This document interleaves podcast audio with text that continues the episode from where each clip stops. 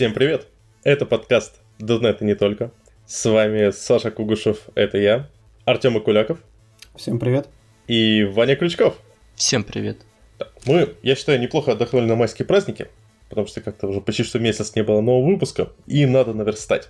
А наверстать давайте вот, чтобы по хайпу, чтобы собрать как можно более хайповые темы. Дело в том, что сейчас идет э, активно хайринг практически везде. Куда ни, не ткнешь, везде приходите к нам, разработчики и прочее. Э, и вот мы подумали, а давайте поможем нашим слушателям и попробуем поотвечать на классические вопросы, которые задают на собеседованиях относительно .NET. Вот просто, знаете, по темам, потому что э, вопросов зачастую очень много, а быстро на них, ну, то есть человек даже может знать, как на них отвечать, но как-то быстро не получается, в голову ничего не идет, стресс на собеседовании, э, ты сам не знаешь, что делать, и получается не очень хорошо. В общем, давайте подумаем. Вот как затравочка, ребята, вот какой самый ненавидимый вопрос на собеседование за последние там несколько лет? Это очень сложно, по-моему. Не знаю. Меня, меня всегда бесили прям нереально вопросы, которые типа супер алгоритмические. Когда тебе там что-то дают и говорят, да, а там вот О большое какое, О там маленькое какое. Причем это еще там нестандартная структура данных, тебе дают какой-то там кусочек э, кода или там псевдокода на бумажке и говорят, ну-ка, ну-ка, оцени. Ты такой сидишь и думаешь, я серьезно буду этим заниматься у вас, да, то есть как бы вместо того, чтобы писать бизнес-приложение, буду сидеть и оценивать э, алгоритмы. Если не попаду, то мне не выплатят зарплату. Или, или как это должно работать? Не, ну в этом есть смысл. Ну, по сути, как раз угадать ОАТН это, это интересно. Мне, честно говоря, ни раз такого не давали. Обычно как происходит? То есть э, чаще всего я сталкивался, что меня реально бесит, это когда нужно решать, э, условно говоря, олимпиадную задачку ну, там уровня школьной, там районной олимпиады, но ее надо решать за 15 минут. Вот есть у тебя э, полчаса, например, таймфрейм, тебе дают две таких задачки, да, там какие-нибудь цифры, там натуральные числа пирамидкой сложить или еще что-то, э, вот, э, или там не знаю, список там как-то по-хитрому отсортировать, да, ты там должен это делать в каком-то редакторе, который тебе не знаком, у которого подсветки синтаксиса нет. А, на бумажке, на бу... ты что за редактор? На, на бумажке, бумажке, ну, листочек ну... тебе дают. Но сейчас э, у нас уже онлайн эпоха, поэтому по большей части э, ты будешь в каком-то редакторе таком, ну, условно, онлайн нотепад, да, там он может подсветить синтаксис, но там никакого автокомплишена, ничего такого не будет, проверки синтаксиса тоже не будет. Вот, а потом э, интервьюер, он берет то, что ты там написал, вставляет куда-то себе в какую-то прогонялку тестов, да, которая как раз умеет э, и синтаксис зачекать, да, скомпилировать это все, вот, и потом тебе такой говорит, что-то не очень работает. Вот, ну, вот это, это вот... совсем.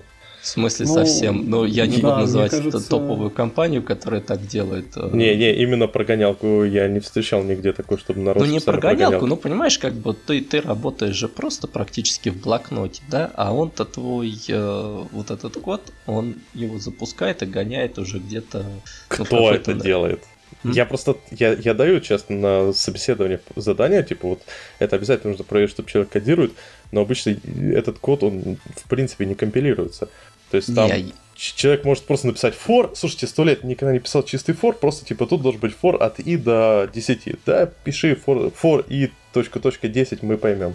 Вот, вот в этом проблема собеседований, понимаешь, что э, когда большинство, как раз большинство компаний, э, делают так, как ты говоришь на самом деле, вот. Но есть компании, которые конкретно дают алгоритмические задачки, да, то есть они не просто смотрят, что человек умеет кодить, а они запускают твои то, что ты там накодил, да, то есть оно должно как-то запускаться и проходить сценарий. Ну, знаете, как какой-нибудь там код Wars или еще что-нибудь там, как какой-то такой ресурс, там, я не знаю, там, LeetCode, я не очень большой специалист, на самом деле, в решении алгоритмических задач и подготовки к собеседованию, вот, но есть вот эти ресурсы все, и они э, прогоняют какой-то набор тестов, да, то есть, условно говоря, у тебя есть тесты, которые ты видишь, э, входные выходные данные, да, там три теста, еще там десяток тестов, которые ты не видишь. Вот, и твой код должен им всем соответствовать, чтобы тебе зачли задачу. Ну, приблизительно так же на собеседовании работает. Э, поэтому получается, что э, в идеале как бы этот нужно посмотреть, как просто человек думает, но на самом деле проверять, что человек правильно решил эту задачку. Ну, то есть, как бы весь процесс, он выродился в том, что ты должен решить эту задачку. Вот. И они, в принципе, олимпиадного уровня, то есть они не то, что прям вот совсем сложные, да, но это такая задачка со звездочкой. Соответственно, ты должен просто натренироваться, чтобы ее за 15 минут решить, чтобы она прошла все-все-все э, тесты. Ну а, зачем тебе в такие компании тогда идти? Ну, вот. это я прям поддержу. Ваня получает пальму первенства. Его пример это официальное днище. Если ну, как бы вам такое дали, просто вставайте и уходите нахер. Ну, ребята с головой не дружат явно. Это, это то же самое, что зачем проводить э, тестовые задания выполнять. Ну, я просто не понимаю, в чем смысл таких проверок, потому что ну, мы не даем ничего такого. Ну, ты типа берешь человека, который ну, уже заведомо нервничает, потому что он пришел на собес, его как бы оценивают, да. Ты берешь этого человека, значит, сажаешь, а, вас там сидит три интервьюера, вы все на него, значит, смотрите из-под лобья, и потом вы ему говорите, типа, вот на тебе, короче, там бумажка или онлайн-блокнот, напиши нам олимпиадную задачу, у тебя 15 минут, если, короче, напишешь, мы тебя отшлепаем сейчас тут прилюдно и будем над тобой смеяться. Ну, фактически это выглядит, ну, психологически примерно как-то вот так. И как бы, ну, что вы этим проверяете? Потому что человек типа стрессоустойчивый, или, или что? Или то, что, типа, если придет менеджер и будет на него орать, то он сможет, не знаю, писать код, продолжать. Ну, то есть, фактически, это навык, который ну, не особо востребован в по-хорошему. Ну, в повседневной работе, да. В повседневной работе вам нужно, там, условно, если у вас есть задачка со звездочкой, вам нужно, чтобы парень был достаточно головастый, чтобы нагуглить оптимальный алгоритм. Или открыть там справочник э, по алгоритмам там какой-то, и найти тот, который решает там ну, нужную задачу за нужное там время с нужной сложностью и просто ее как бы там правильно закодить. Но вообще они так и проверяют на самом деле, потому что, ну я говорю, то есть это задачки даются обычно, ну олимп... я их назвал олимпиадные, да, но это там школьные олимпиады, да. То есть, условно говоря, примерно это ожидается, что кандидат видит задачу, знает ее класс, ну, условно, он там решается, там, не знаю, динамическим программированием, там, не знаю, там, какую структуру, здесь граф надо, здесь обход, там, ширину, еще что-то. То есть он прям по этой задаче э, понимает, как ее решать, да, там какое-нибудь окно там двигающееся, еще что-то такое, в общем, вот, и он э, берет прям, пишет это решение, все. То есть э, вот классифицирует задачу и решает ее. Но понимаете, мы в обычной жизни немножко другие задачи решаем, да, то есть там условно. Ну, слушай, а я предлагаю ну, дело в том, что обсуждать справедливость несправедливость мы на самом деле будем долго давайте все-таки попытаемся сделать полезный подкаст. То смотрите, мы уже собрали э, два основных пункта. Это олимпиадные задачки и э, О большое. Давайте попытаемся помочь слушателям, вот как подготовиться к э, задачам на О большое. Когда тебе вот вы- выкатывают какой-то алгоритм, тебе же, Артем, исходники выкатывали? Ну, было, бывало по-разному. Мне, ну, как бы, я встречал, когда чуваки описывают на словах, что они делают, но там зачастую а, ну, не знаю, что тоже вот они проверяют, если честно. Ну, на мой взгляд, это прям дебилизм. Но тем не менее, когда тебе говорят, вот есть там сортировка quicksort там, или еще какая-то, или там а, за какую там, ну, сложность в такой-то структуре данных ты найдешь там, ну, рандомный элемент там, или там элемент по индексу достанешь. Ну, вот эти вопросы, они подразумевают, что ты просто это, ну, типа, выучил, знаешь, или быстро в уме можешь посчитать эту сложность. Но зачастую это означает, что ты выучил, что ты знаешь стандартные структуры данных и помнишь а, на основные операции, какая у них сложность. Вот. И было несколько случаев, они довольно редкие, но все-таки были, когда действительно тебе дают какой-то рандомный кусок кода и говорят, что там, что там по сложности, давай, давай, скажи, скажи. Да, ну вот смотри, по первому пункту у меня буквально недавно было собеседование, когда задали вопрос, почему у листа э, сложность добавления от единицы. Ну вот это, кстати, ну, логичный вопрос, то есть мы... Ну а, как логично, я ответил. Я помню из, из, из Кормана, что сложно... Точнее, он спросил, какая сложность добавления элемента в лист? Я говорю, вот единица, помню из Кормана. А почему? Э, ну, он начал выводить. Ну, смотри, мы тоже спрашиваем эту фигню у себя на совесах, но мы ее спрашиваем по-другому. То есть мы обычно говорим там, смотри, чувак, там, у тебя есть какой-то такой контекст, Да. Ну, и описан какой-то там контекст. Например, тебе нужно там вычитывать там, не знаю, посортировать там э, два больших файла. Файлы, значит, не помещаются в памяти полностью. Ну, то есть просто у тебя оперативки не хватает, чтобы их загрузить.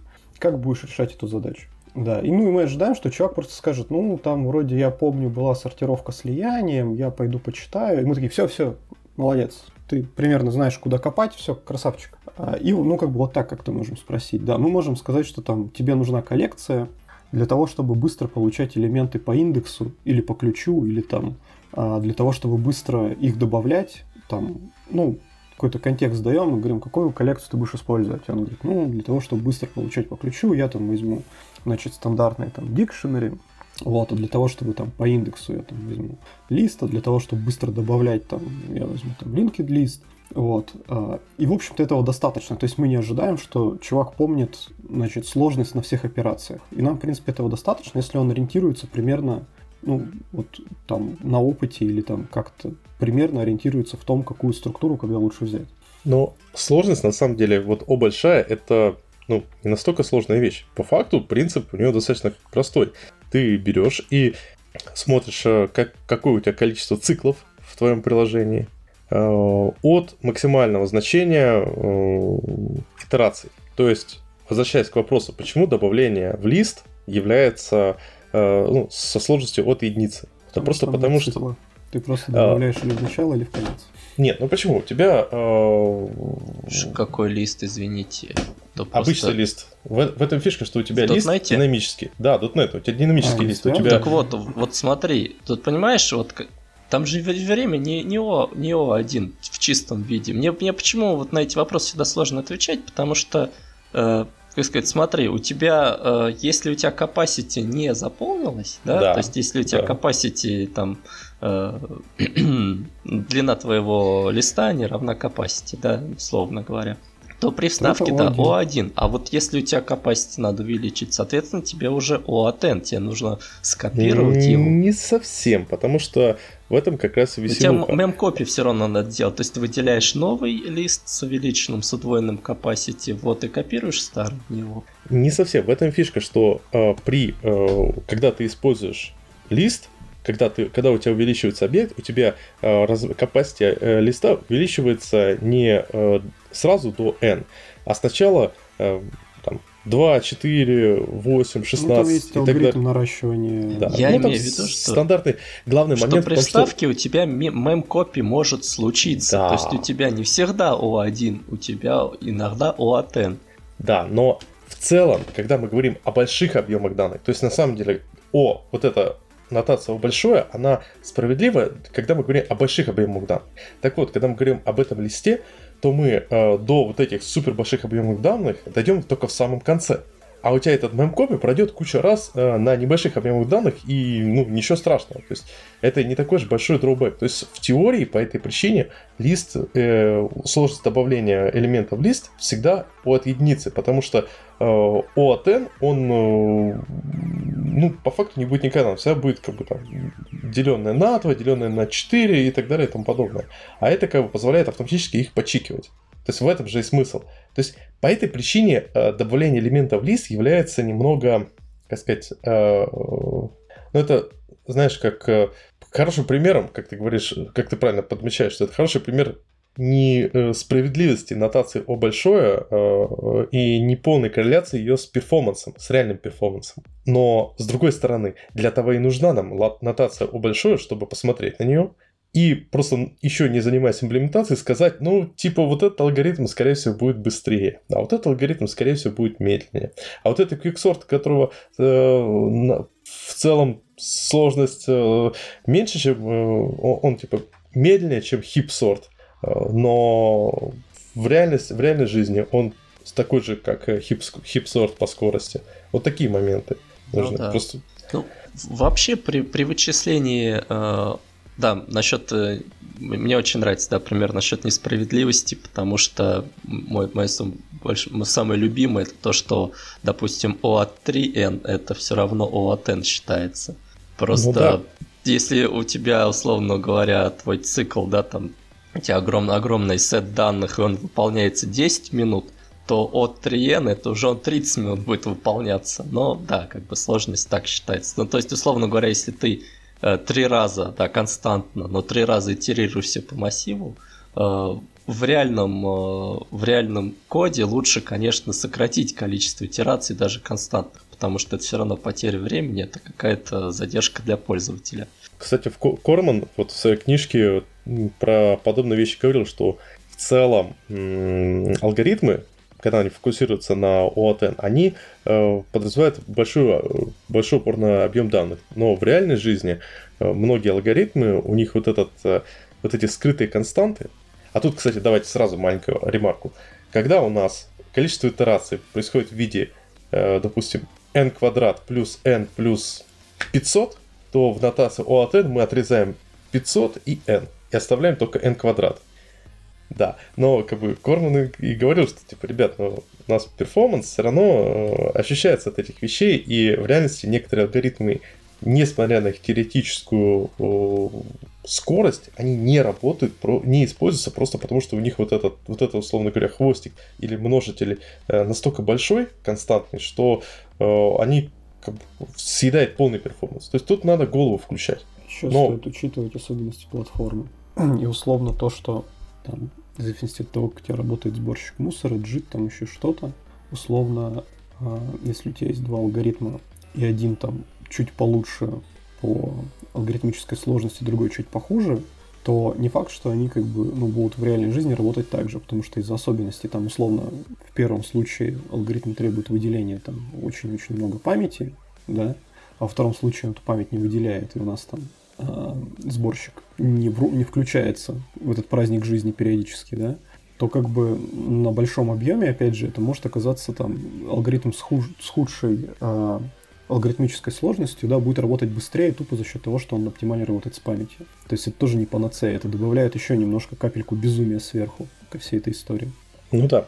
Ну, давай все-таки вернемся к изначальной теме. То есть, вот давай подумаем, как тебе помочь, э, Артем, проходить эти вопросы. То есть, если мы говорим о каких-то теоретических изысканиях, э, ну, то, мне кажется, просто достаточно найти циклы и деревья. А там простой принцип. Где циклы, ты просто э, смотришь количество вложенных, и это, количество вложенных циклов это как раз умножение, ну или степень, если мы по одному и тому же объекту э, итерируем. То есть если у нас... Если размерность влож... одинаковая. Да, да, да. То есть, если у нас э, два вложенных цикла по э, n и по m элементам, то сложность будет n умножена на m. А если деревья, то это всегда логарифм. Потому что всегда используется, по сути дела, э, в алгоритмах взвешенные деревья. Ну, практически всегда. Кроме некоторых случаев. Для невзвешенных деревьев там скорее надо для начала... Хотя для невзвешенных деревьев тоже э, на, ну, по правилам выбирается самый худший вариант. Слушай, ну... Самое худшее, и в итоге как бы мы смотрим максимальную глубину дерева и ее берем в качестве основания для алгоритма. Нет, э, не основание, для основания для алгоритма обычно, алгоритм обычно двойка, двойка или десятка. Двойка, потому что нас... делится да. на два обычно. Да, То да, есть да. Любые, алгоритм, любые алгоритмы, где что-то делится на два, допустим, тот же Quicksort или еще где-то, там это логарифмическая сложность. Ну, дерево. То есть, если у тебя двоичное дерево, а обычно все-таки используются двоичные деревья, кроме там, особо выраженных случаев, всегда это логарифм. Ну, ну не только двоичное дерево, любой там бинарный поиск или еще что-то там. Ну, или, да. или, или любое деление, в общем, массива пополам. Так это и есть дерево. Ну, хипсорт, ну, хипсорт у тебя тоже, по сути, ты когда делаешь хипсорт, у тебя э, по факту Ну, квиксорт дерево... не дерево, но это тоже не, хип, хипсорт, хипсорт. А квиксорт там, э, он у него, э, насколько я помню, n... n log n. А, там, Ой, сложное, доказа... там сложное доказательство, почему n log n. Потому что э, дело в том, что в лоб, если считать э, Quicksort, я вот сейчас просто не помню, я сто лет назад это читал, там на самом деле Quicksort, он, у него достаточно сложный алгоритм, э, но в лоб, если считать, у него, по-моему, э, по-моему, n квадрат, да. Но э, n квадрат никогда не бывает есть там такое хитрое доказательство, доказывающее, что в, во всех случаях будет э, типа n квадрат никогда не достижим, а достижим n log n сложность. Как-то так. Ну, в общем, это у Кормана надо почитать. Вот, знаешь, Короче, мой любимый способ. Ссылка тирады, на Кормана. Да, из всей нашей тирады, походу, вывод следует, берите Кормана и читайте его наизусть, и это, и идите собеситься в Яндекс или Google, или куда вы там Не, хотите. тут все просто, говорю, еще раз, берем, смотрим количество э, циклов и наличие деревьев, циклы, тогда это, э, тогда это n или, ну, это умножаем. n в какой-то степени, да. Да, да, n в какой-то степени. Циклов. Да. А, деревья, явные или неявные, это логарифм. Есть какие-то совсем хитрые вещи, когда факториал используется, но я это не встречал. То есть это уже какие-то совсем э, извращенные вещи. На собеседованиях это не спрашивают для разработчиков.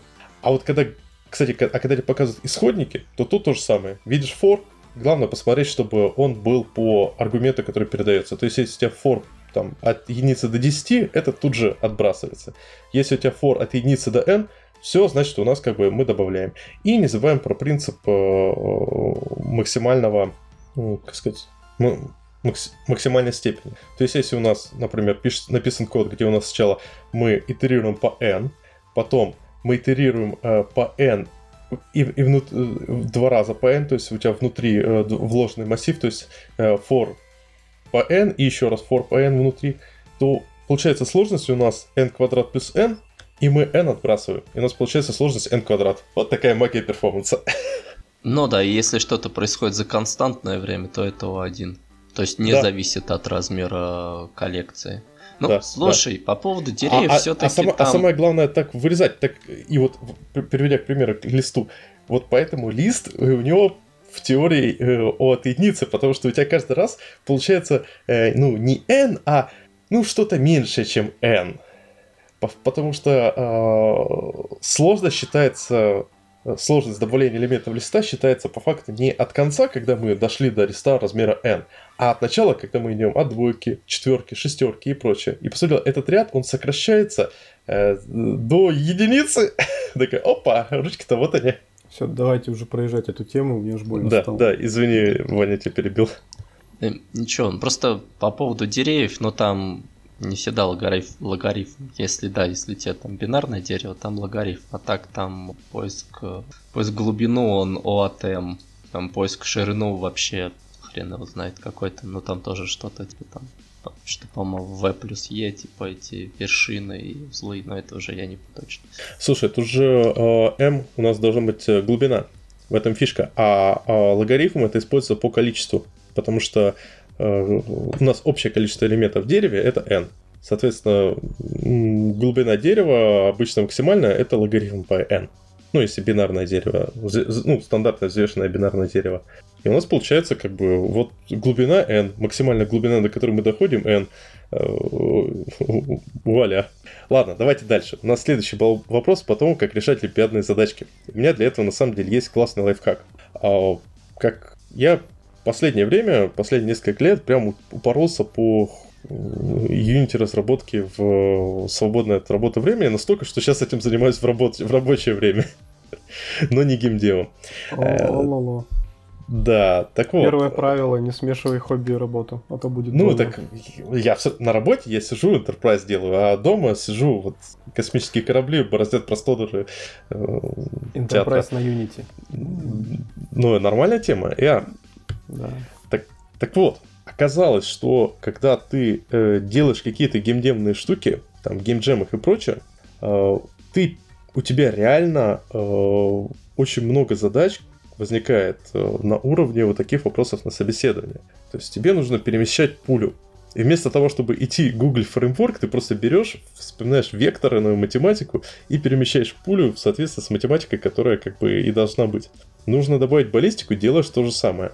И это на самом деле неплохо прокачивает твой навык э, кодирования вот таких э, вещей. То есть не просто раскладывание каких-то бизнесовых объектов э, из точки А в точку Б, а именно вот это самое программирование, которое обычно спрашивают на олимпиадных задачках. И поэтому я на самом деле всем рекомендую попробовать ну, не в Unity, можно не в Unity, но просто сделать, поделать какие-то игрушки. Потому что в игрушках, ну, я скажу так, в инди-игрушках этого достаточно много на начальном этапе. Понятное дело, что какой-нибудь AAA, там уже все совсем по-другому выглядит, э, особенно на этапе уже длительной разработки, там ты просто вызываешь э, функцию, которую уже сделали сто лет до тебя. Но когда ты делаешь какую-то игрушку для геймджема, то есть это типа хакатон игровой, или же для просто для себя решил вечером что-то сделать, какую-нибудь там зомби-стрелялку, то там вот этого всего много, и ты быстро прокачаешь себе навык э, проходить, писать быстренько алгоритмические, решать быстренько алгоритмические задачи достаточно четко.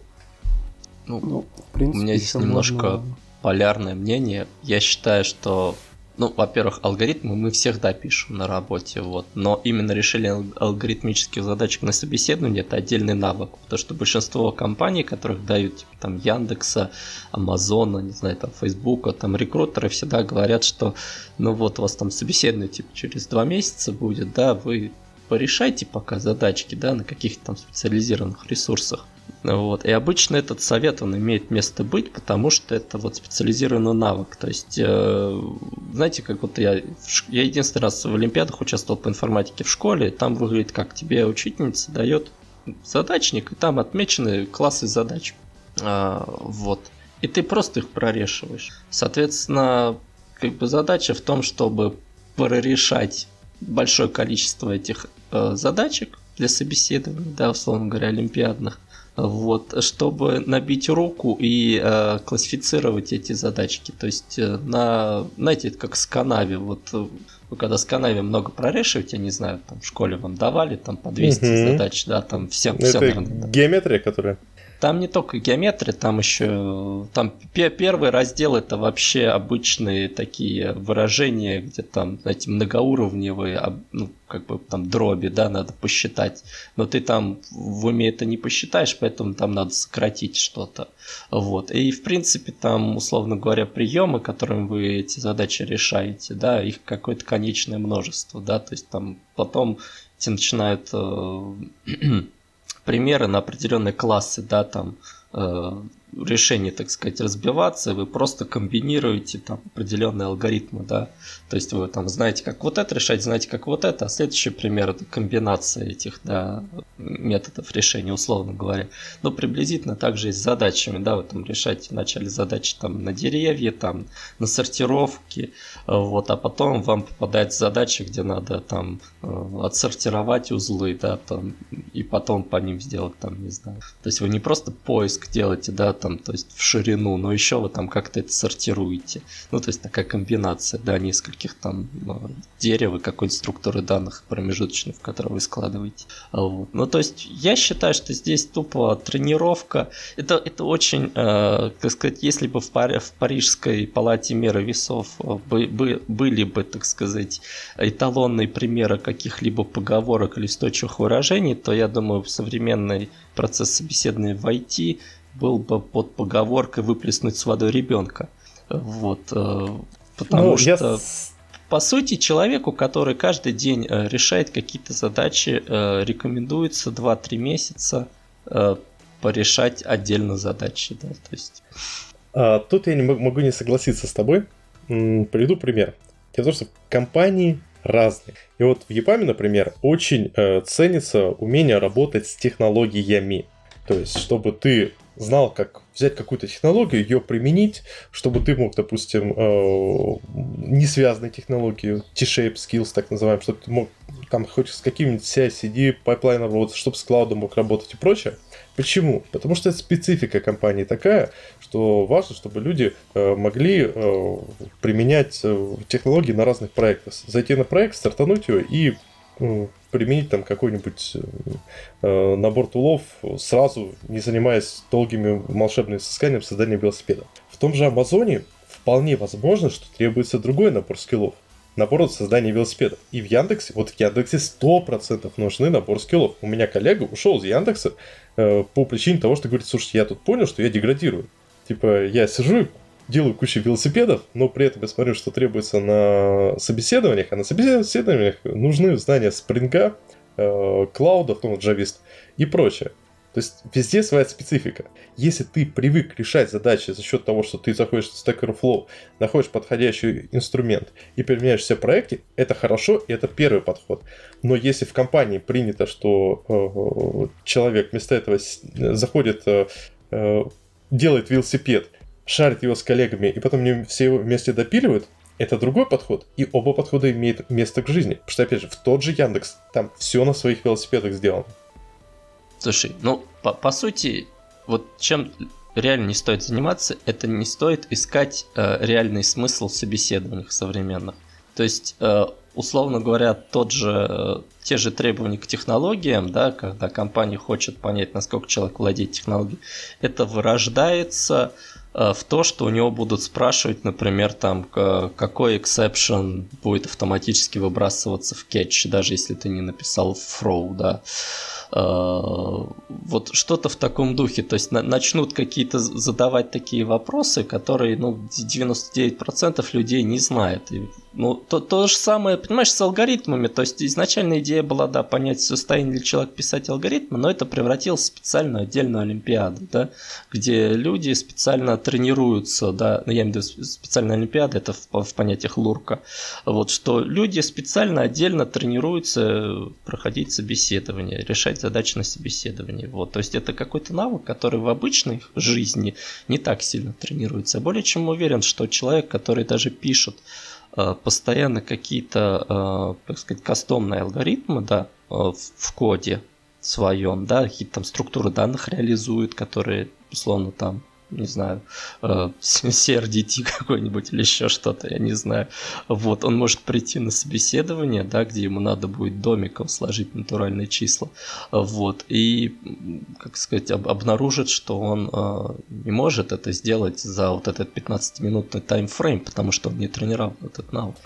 А вот, вот а ты не думал, что они специально э, дают э, время, чтобы ты э, свой mindset переключил? Я просто приведу пример знакомого, ну, на Next общался с одним чуваком, который работает э, в, Rider, э, в, в, решар, в команде ReSharper а.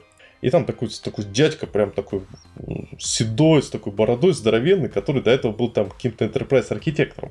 И он говорил, что он просто такой понял, что это все фигня, и сидел э, и себе э, набивал руку, пересчитал снова там э, Танбаума, набивал руку на алгоритмике чтобы прийти в компанию, которая занимается непосредственно, вот, типа, конкретно в JetBrains прийти, чтобы писать непосредственно код.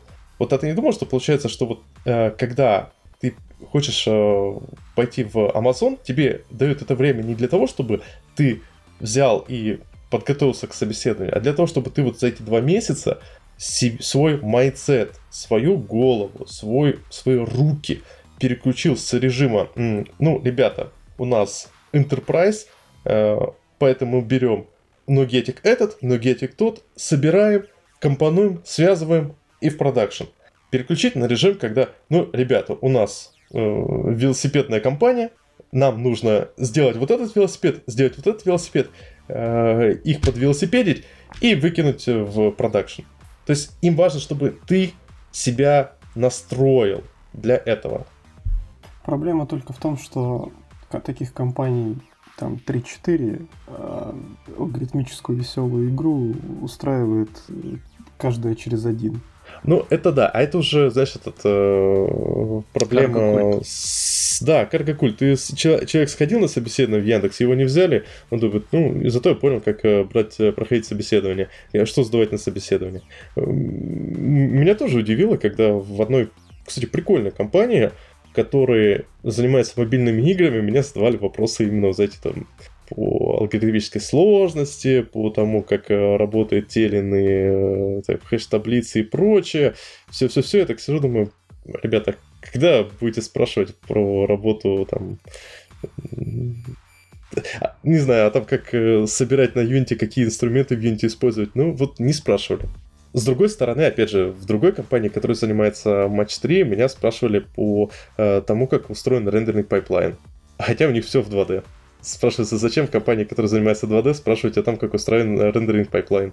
Ну, вот потому что не везде, не всегда это соотносится. Так, давайте снова, еще раз. Мы, в принципе, разош... пришли к чему выводу. По это разобрали, по LeetCode ным задачам, ну, значит, их надо просто порешать.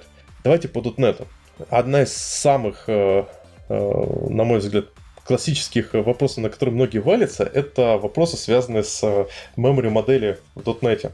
Вот, то есть э, передача значений по передача по ссылке по значению и вообще вся штука связана со структурами, потому что вот моя реальная практика показала, что, во-первых, структуру использует мало кто, мутабельные структуры используют еще меньшее количество людей, слава богу, потому что не надо использовать. А вот на собеседованиях вопросов, в которых у тебя есть структурка и надо ее как-то модифицировать, а, вот это происходит довольно часто.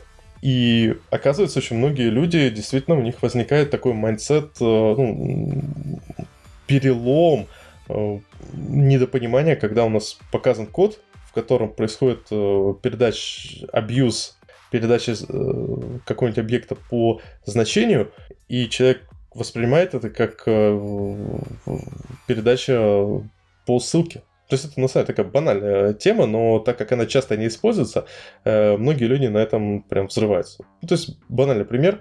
У тебя есть э, функция, ну, метод, который внутри себя переопределяет... Э, ну, говорю, метод принимает переменную p. И внутри себя он присваивает переменной p какое-то значение. И э, вопрос, Будет ли это значение доступное вне этого метода? Ну, ответ очевидно, что не будет. Но практика сказала, что очень многие очень крутые разработчики на этот вопрос не отвечают, отвечают с ошибкой просто потому, что э, этот кейс особо не встречается. Ну, да, давай, знаешь, да, да, во-первых, мало кто с ним встречается, но чтобы это понимать, нужно знать, как устроен, э, скажем так, как вот этот вызов функции, он устроен на самом деле. Вот. Угу. Если знать, что у тебя э, твои параметры, они э, копируются в стек, ну, либо там могут в, в регистры, ну, возьмем самый простой вариант, да, у нас э, они копируются в стек, вот, то таким образом у тебя, получается, лежит в стеке твоя локальная переменная, если ты э, что-то ей присваиваешь, ну, твой параметр, да, как и локальные переменные, то что что-то ты присваиваешь, то заменяется только вот это значение в стеке. То есть это либо указатель заменяется, ну, либо полностью значение. Вот. И это никак не влияет, условно говоря, на наружный код. Ну да, да. То есть, э, ну, по факту, это спроветливые вопросы на собеседовании. Они действительно проверяют э, понимание memory модели. Э, самое смешное, что тут даже обычно не вопросы задают не специфичные для .NET, потому что у меня вот товарищ есть, он 1С, он задает по memory модели те же самые вопросы. Потому Просто что потому что... Нечего. Ну да, но это как бы вопрос, который, ну, на котором люди реально валятся. Все равно. То есть, э, как-то так. Второй вопрос, давайте так. А чем отличается структура от классов? Это вообще классный вопрос, потому что его реально задают, по-моему, на каждом шарповом собеседовании. И вот тут вот давайте, вот как, как бы вы на этот вопрос ответили, так, чтобы прям восхитить интервьюера? Ну, ты вот загнул прям восхитить. Все стало резко сложно. Можно на испанский выучить и на испанском отвечать. Или станцевать. Да. Не, мне кажется, что э, очень правильный ответ в свое время дал э, Стас Сидристый на одном селериуме. Просто мы когда, так, когда он обсуждал, говорит, типа, по факту неправильно. Классический ответ, типа, один в хипе, другой на стеке. Но это неправильный ответ. Я так всегда ответ... отвечаю, да. Это неправильно. Это, это, это неправильный ответ. Надо Сидристова слушать. Стас сказал. Э, э, эти reference type, они аллоцируются в хипе. А э, в том месте, где мы к ним обращаемся, создается ссылка. А value type определяется в том месте, где к ним обращаешься. Я считаю, что это шикарный ответ, и я его всегда повторяю за Стасом. А еще ну, можно сути, выпедриться, а еще можно выпедриться и сказать, что, а если, более того, а если посмотреть на э, дизайн языка, то обратите внимание, что, э, скорее всего, разработчики сильно были вдохновлялись domain-driven дизайном, где есть понимание entities и value objects. И, скорее всего, структуры были специально сделаны для того, чтобы э, за счет них имплементить value objects. И вот таким образом можно прям так еще интервьюер, интервьюер такой, черт, он ставит domain driven дизайн. Только желательно, чтобы вы действительно знали domain driven а не просто это ляпнули, в лицо получили э, следующий вопрос по DDD и завалились как э, последний ежик. Да что там завалится? Надо просто э, комбинировать слова ubiquitous language, aggregate, репозиторий, red, red и green book, и все нормально будет. Да, да, да. На самом деле это вот, кстати, если давать какие-то советы по а, прохождению собеседований, то очень часто история, когда а, кандидат пытается впечатлить значит, людей, которые его собеседуют, и ну, начинает вставлять вещи, в которых он не разбирается. Он типа отвечает на простой вопрос, но вот Саша привел пример, он такой с, с этим простым вопросом он вкручивает туда DDD-шеньку, там, или начинает уходить там в сторону async await, либо начинает там рассказывать э, про какую-то, ну, вопрос банальный про что-нибудь, он такой, а знаете, вот это вот если мы там вот эту штуку там храним где-нибудь в сиквеле, то там еще какой-нибудь индекс будет. Да, и как бы очень часто в лицо получает просто ответ по той штуке, которую он упомянул, для того, чтобы понять, ты ее просто так упомянул, либо ты не разбираешься, и тонет в ней. Поэтому... А вот это проблема российских собеседований. Это классическая вещь. Когда ты собеседуешься, э, вот, пожалуйста, подтверди, Артем, что ты, э, у меня в основном кастомер интервью были внутри японские, а тут как бы вот ты все-таки напрямую с э, иностранными ребятами общался, работал. Так вот, насколько я заметил, у м, британцев, у американцев, у многих у них, у них Типа, если ты рассказал о каком-то скилле, это уже хорошо. В России надо за базар отвечать. Да. Вот если ты упомянул слово DDD, ну так и попробуй неправильно рассказать про пересечение bounded контекста. Только попробуй э, Redbook не, пере, не пересказать. Если ты упомянул, что э, читал Клепмана, то только не попробуй, только попробуй не рассказать, в какой позе стоит кабанчик на обложке. Если ты упомянул, что ты умеешь SQL, то только попробуй там, не знаю, э, не рассказать, как правильно работают э, эти, э, как же, короче, какая-нибудь advanced вещь в SQL. И тебе сразу, так, SQL чувак не знает. Хотя он, наверное, ну, он, если бы его не, он про это не сказал, ему бы этот минус не написали. И это проблема российских собеседований. В российской, на российских собеседованиях надо просто вот выходить и вот ты абсолютно прав. Ни за что не говорить о тех скиллах, в которых ты не супер крут. Э, потому не, что подожди, тебя иначе а, раздавят. Смотри, я тут с тобой не соглашусь. Ну, во-первых, я как бы подтверждаю то, что действительно у ребят там в США, Европе другой подход к собеседованию, но у них очень сильно другая культура этого собеседования. И она, кстати, очень сильно отличается от страны к стране. К стране да. Ну, у нас, кстати, был об этом выпуск, в каком-то из выпусков, мы это уже рассказывали, но если говорить вскользь, то условно в Штатах есть культура, когда ты проходишь собес, то ты якаешь. Я сделал CI-CD, я там, ну, вот, ну, надо себя презентовать, надо себя продать. И зачастую там действительно не будет такого, что ты сказал, я сделал на проекте CI-CD, они такие, опа, ну-ка, зачитай нам, типа, GitLab документацию наизусть, только попробуй, сволочь, ошибись с запятой, мы тебя уроем прямо здесь. Ну, там такого не происходит никогда, то есть ты просто говоришь, я, я, я сделал, сделал, и перечисляешь там какие-то свои релевантные опыты.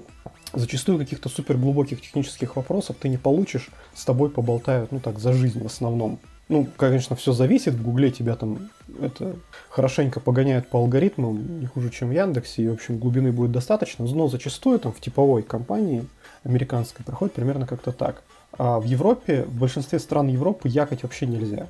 То есть там это воспринимается как, что ты как бы какой-то мудак, который работал в команде, и сейчас все заслуги как бы команды приписал себе. И там надо говорить, что мы с коллегами, у меня была замечательная команда, и мы с коллегами сделали такую-то вещь. Ну, вот, ну это культура собесов. Да, в России надо, как бы, как ты правильно сказал, в принципе, отвечать за базар. То есть, если ты что-то говоришь, что я вся ICD настраивал, то жди, что тебя спросят, что ты там настраивал, зачем и как получил. А, и тут, э, на самом деле, есть э, российское собеседование здорового человека, есть российское собеседование курильщика. А я, в принципе, встречал и те, и те. ну, я стараюсь проводить российское собеседование а, здорового человека по возможности там к нам в СС. Значит, Слушай, можно я мом- да, момент давай. по поводу курильщика это? а, ребята, пожалуйста, если вы проводите собеседование или если вы ведете собеседование, не надо вейпать. Это так выглядит стрёмно. Просто. Ну, в смысле да, вейпать? Да, да. В лицо, в лицо собеседования? В камеру. Нет, просто ты сидишь, там ребята сидят, обсуждают, и чувак сидит и начинает вейпать в камеру. Это, это, это выглядит настолько убого. Это правда. Вообще, как бы, ну, то есть, как проходить, ну, собесы, конечно, ну, мы немножко в сторону отходим, но тем не менее, конечно, мы все такие сейчас свободные духом сидим на ремоуте и, и там какой-то, не знаю, офисный стайл, там галстук и рубашка, это выглядит довольно кринжово, да, если человек приходит в галстуке и рубашке на собес, ты начинаешь думать, что, наверное, с ним что-то не так, почему он не наделся, не оделся, как мы все, ну, в обычную одежду, он хочет, чтобы мы на его фоне казались хуже или что, что, что это происходит, да? Вот. Но все равно как бы на собесе стоит проявлять уважение к окружающим. Не надо курить там до собеса, да, то есть ну, тоже как бы есть люди, которые курят, которые не курят. И в случае, если собес офлайн, ты приходишь, и от тебя воняет табаком как бы на 3 километра, ну, у людей разная там чувствительность, Вот. Кто-то, у кого-то может быть аллергия, кто-то может быть не очень хорошо. И, в общем, ты приходишь, интервьюер начинает слезиться глаза от того, как сильно ты накурился, потому что Ой, нервничал. Слушай, вот. можно сразу отмечу по поводу курения. Ни в коем случае нельзя это делать еще по одной причине. Интервьюер может быть человеком, который сейчас пытается бросить курить. И как человек, который пять лет курил, потом бросил курить, хочу сказать, что первый год ты ненавидишь курильщиков, потому что ты проходишь и ты хочешь ее поцеловать, потому что я хочу дозу, и я, я да, просто, да, типа... Да, да. да, то есть поэтому все равно, как бы, мы все, типа, свободные духом, casual, все дела, никто никого не обязывает наряжаться на собеседование, как на похороны во фрак, либо еще во что-то, да, но все-таки как-то ну, придите в чистом, хотя бы не как бы вы выпендриваетесь откровенно, потому что у меня бывали там кандидаты, которые приходят и, начинают как бы, вести себя странновато, как будто такие, ну, не знаю, 50 лет знакомые и такие пипец дружбаны, вот, и как будто такие, там вся компания просто сейчас обязана упасть на колени и обязательно его взять. Ну, я, конечно, понимаю, что, типа, там, самоуверенность, все дела, как бы, ну, ну, не настолько. А, ладно, мы отошли в сторону. Значит, про а, российское собеседование курильщика и нормального человека, да, а, есть два типа, как, собственно, понятно а, из подводки, что есть компании, которые понимают, кого они ищут примерно, да, то есть, ну, не знаю, у нас есть проект, на проекте у нас там, мы там, например, не используем ORM, мы используем Dapper, значит, поэтому нам нужен чувак, который умеет писать там какие-то простые запросы, там select, э, update, delete, там может пару джойнов сделать, и там как бы, ну, например, он там э, CTE-шку может написать. И вот все, больше мы как бы от него не ждем. Мы не ожидаем, что он там эксперт в тонкой настройке Postgres. Вот, там мы не ожидаем, что он там будет писать какие-то гигантские хранимые процедуры, функции, триггеры, там еще что-то. Вот, вот просто нужно уметь писать там какой-то стандартный SQL. И, собственно, эти компании на собесе начинают спрашивать тебя про там, вот этот набор да, то есть ты там селект умеешь писать, а там джойны какие бывают. И как бы все, и на этом как бы заканчивается. А, и, соответственно, ну, очень часто бывает, бывают еще какие-то опциональные навыки, да, то есть, например, а, если у вас есть там какое-то приложение большое, ну, интерпрайзное, и, в общем-то, в общем и целом, как бы на перформанс в этом приложении, ну, как бы, откровенно говоря, пофигу, оно как-то работает, а пользователи глазами там супер задержек не замечают, и как бы все хорошо, поэтому, скорее всего, там никому никогда не придется сидеть э, в профайлере и что-то оптимизировать. Ну, приложение не нагружено. Но в этом приложении может быть один какой-то кусочек, либо там микросервис, который там часто вызывается, и он нагруженный, и его вот оптимизировать там приходится. Редко, но приходится. И очень часто бывает, что приходит кандидат, и как бы его спрашивают просто там за круды условно, и там как писать обычную бизнес-луху на обычных технологиях. И этот кандидат вворачивает какую-то ерунду про оптимизацию, которую он где-то мельком прочитал.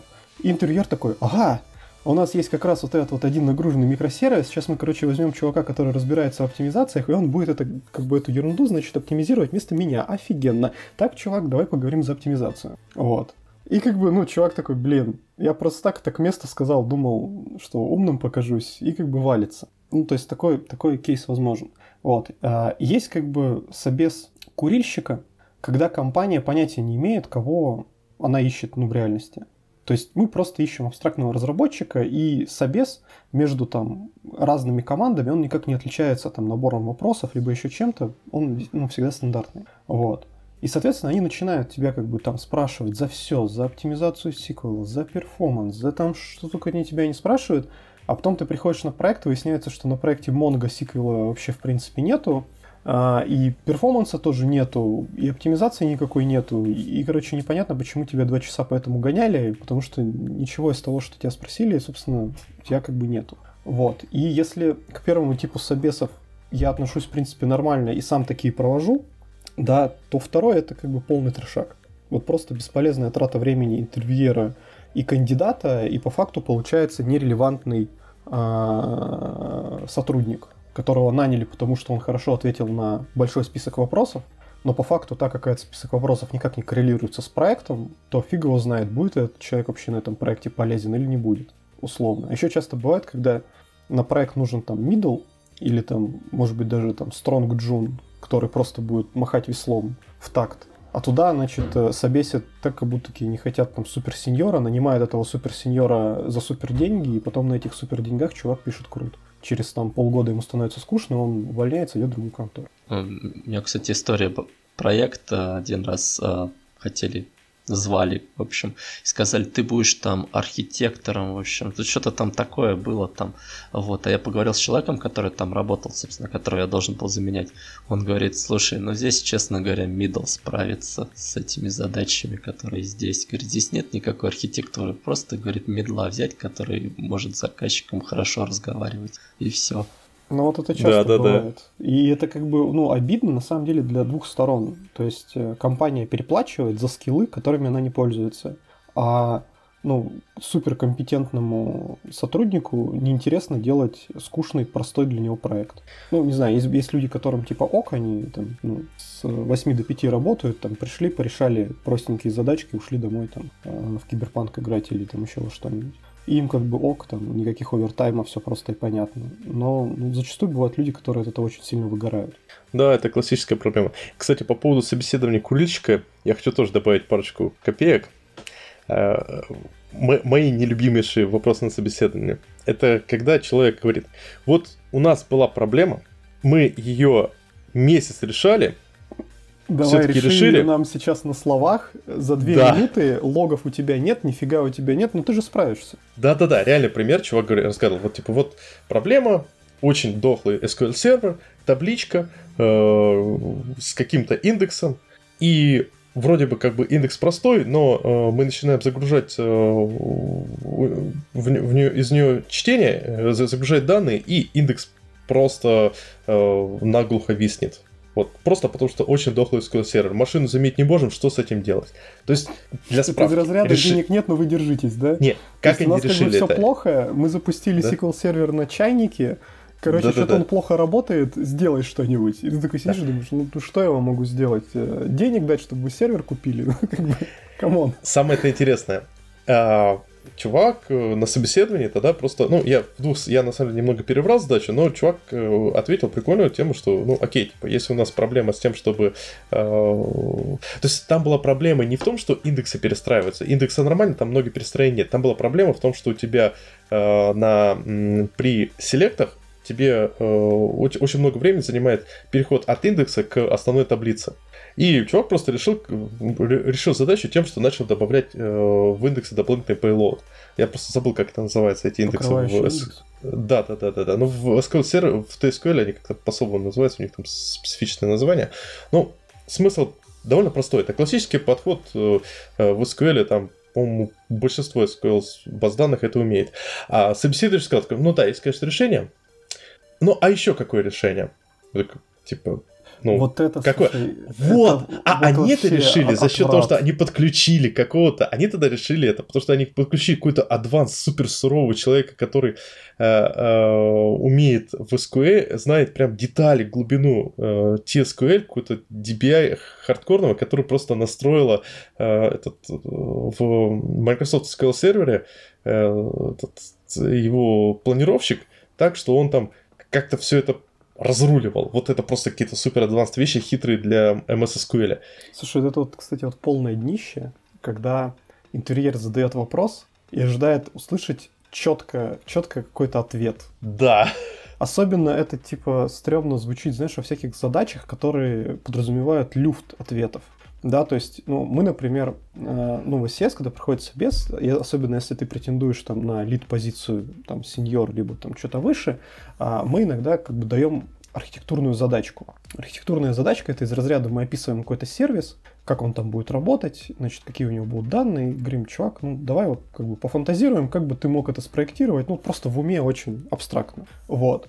И как бы, ну мы сразу говорим, что тут нет правильного ответа вот любую архитектуру, которую ты сейчас выдашь, она будет правильная, мы просто смотрим на ход твоих мыслей, не пытайся угадать. Ну, типа, вот все, что ты скажешь, будет правильно, ты молодец, не напрягайся, давай.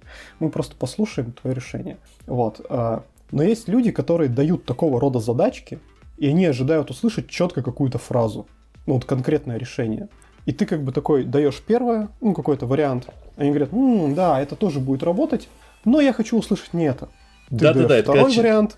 Он такой, ну да, слушай, это тоже будет работать, но я хочу не это. И ты такой сидишь и думаешь, я что должен, не знаю, тебе башку вскрыть и посмотреть, что там, какую конкретную фразу ты там ожидаешь, и выпалить тебе ее в лицо, и ты как бы уйдешь довольный, как это должно работать? Вот. Да-да, и... ос- особенно весело, когда этот человек эм, только-только прочитал, наверное, э, про эту вещь, то есть, например, да, особенно да, да. с CQRS, это вообще классика, с CQRS, аутсорсингом э, постоянно кто-то вот, э, ну, просто это такой классный паттерн, о нем ты когда его первый раз видишь, думаешь, а, потрясающе, и начинаешь вот, вот реально постоянно слышишь, когда человек такой вот да, я, я вижу, чувак, ты изучил, узнал про event узнал про CQRS, сейчас ты его везде спрашиваешь. Но, кстати, возвращаясь к твоему примеру о том, что у нас была вот такая проблема с вот таким индексом, что делать, а у меня как-то один раз был, ну, такой же вопрос. А, ребята говорят, типа, вот у нас есть сервис, он крутится там где-то в Амазоне на виртуалке, и, типа, раз в какое-то время он, типа, зависает намертво. Ну, типа, мы смотрим по мониторингу, там, условно, реквесты отрабатывают там за 50 миллисекунд, за 50, потом хоп, и типа за минуту. И вот такой спайк э, медленных запросов, он типа длится там ну, несколько секунд, потом отпускает и опять. Ну, такой, знаешь, типа как, как сердцебиение, пульс такой на это. Что делать?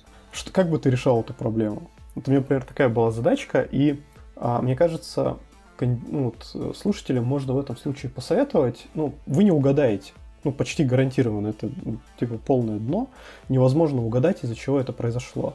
А вы можете делать предположение, что если там периодические спайки, возможно, это сборка мусора, да, вот. А, но зачастую, наверное, хороший способ как-то пройти этот вопрос, это начать говорить, как бы вы диагностировали эту проблему.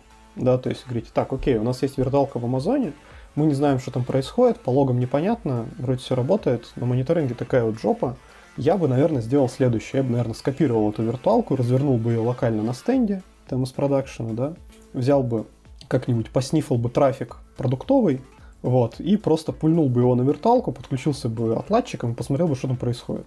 Ну, типа, вот я бы попытался вот так диагностировать эту проблему. А, ну, в моем случае, вот этого ответа было достаточно для того, чтобы чуваки сказали, о, ну да, слушай, хорошая идея, пойдем попробуем. Вот. И мне кажется, что очень часто если вы просто ну, не будете даже пытаться угадать ответ на этот вопрос, а просто будете рассказывать, какие шаги вы бы предприняли для того, чтобы диагностировать эту ситуацию и как-то с ней справиться, в принципе, наверное, этого будет достаточно, если интервьюер адекватный. Очень хороший совет. Очень, потому что у многих людей еще возникает туннельное зрение. Мне дали задачу, я должен ее решить. Хотя на самом деле зачастую тебе дают задачу, ты ожидаешь скорее, чтобы ты объяснил, как ты будешь ее решать. То есть мы, например, на собеседованиях всегда э, явно проговариваем, что сейчас у нас будет ролеплей. Вот представим себе, что у вас такая-то ситуация, как бы вы ее решали, как бы вы ее решали. Ну да, кстати, это очень важно, вот э, именно с точки зрения стороны, которая проводит собес, да, нужно четко проговаривать, что вы ожидаете от задачи, да, потому что если просто в лоб выпалить задачу, ну, чувак реально ее решать, а вам, в общем-то, это, ну, зачастую вот я много собесов провожу, я могу сказать, что мне это вообще не надо. Потому что задача, которую я даю, она никогда в жизни не повторится еще раз. Да, чаще всего она вообще как бы выдумана из моей головы и никогда в действительности не имела места быть. Вот. А, и мне, ну, ценнее всего понять, как человек мыслит. Ну, то есть, вот, если ему дать такую задачу, он что сделает? Растеряется, а, значит, э, замрет и будет лупать глазками, да, либо он скажет, а, окей, я попробую вот это, я попробую вот это, потом я попробую вот это.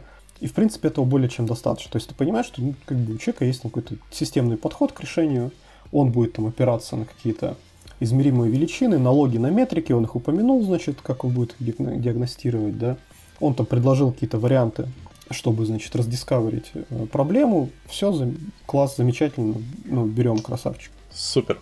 Тут Давайте смотрите, снова по...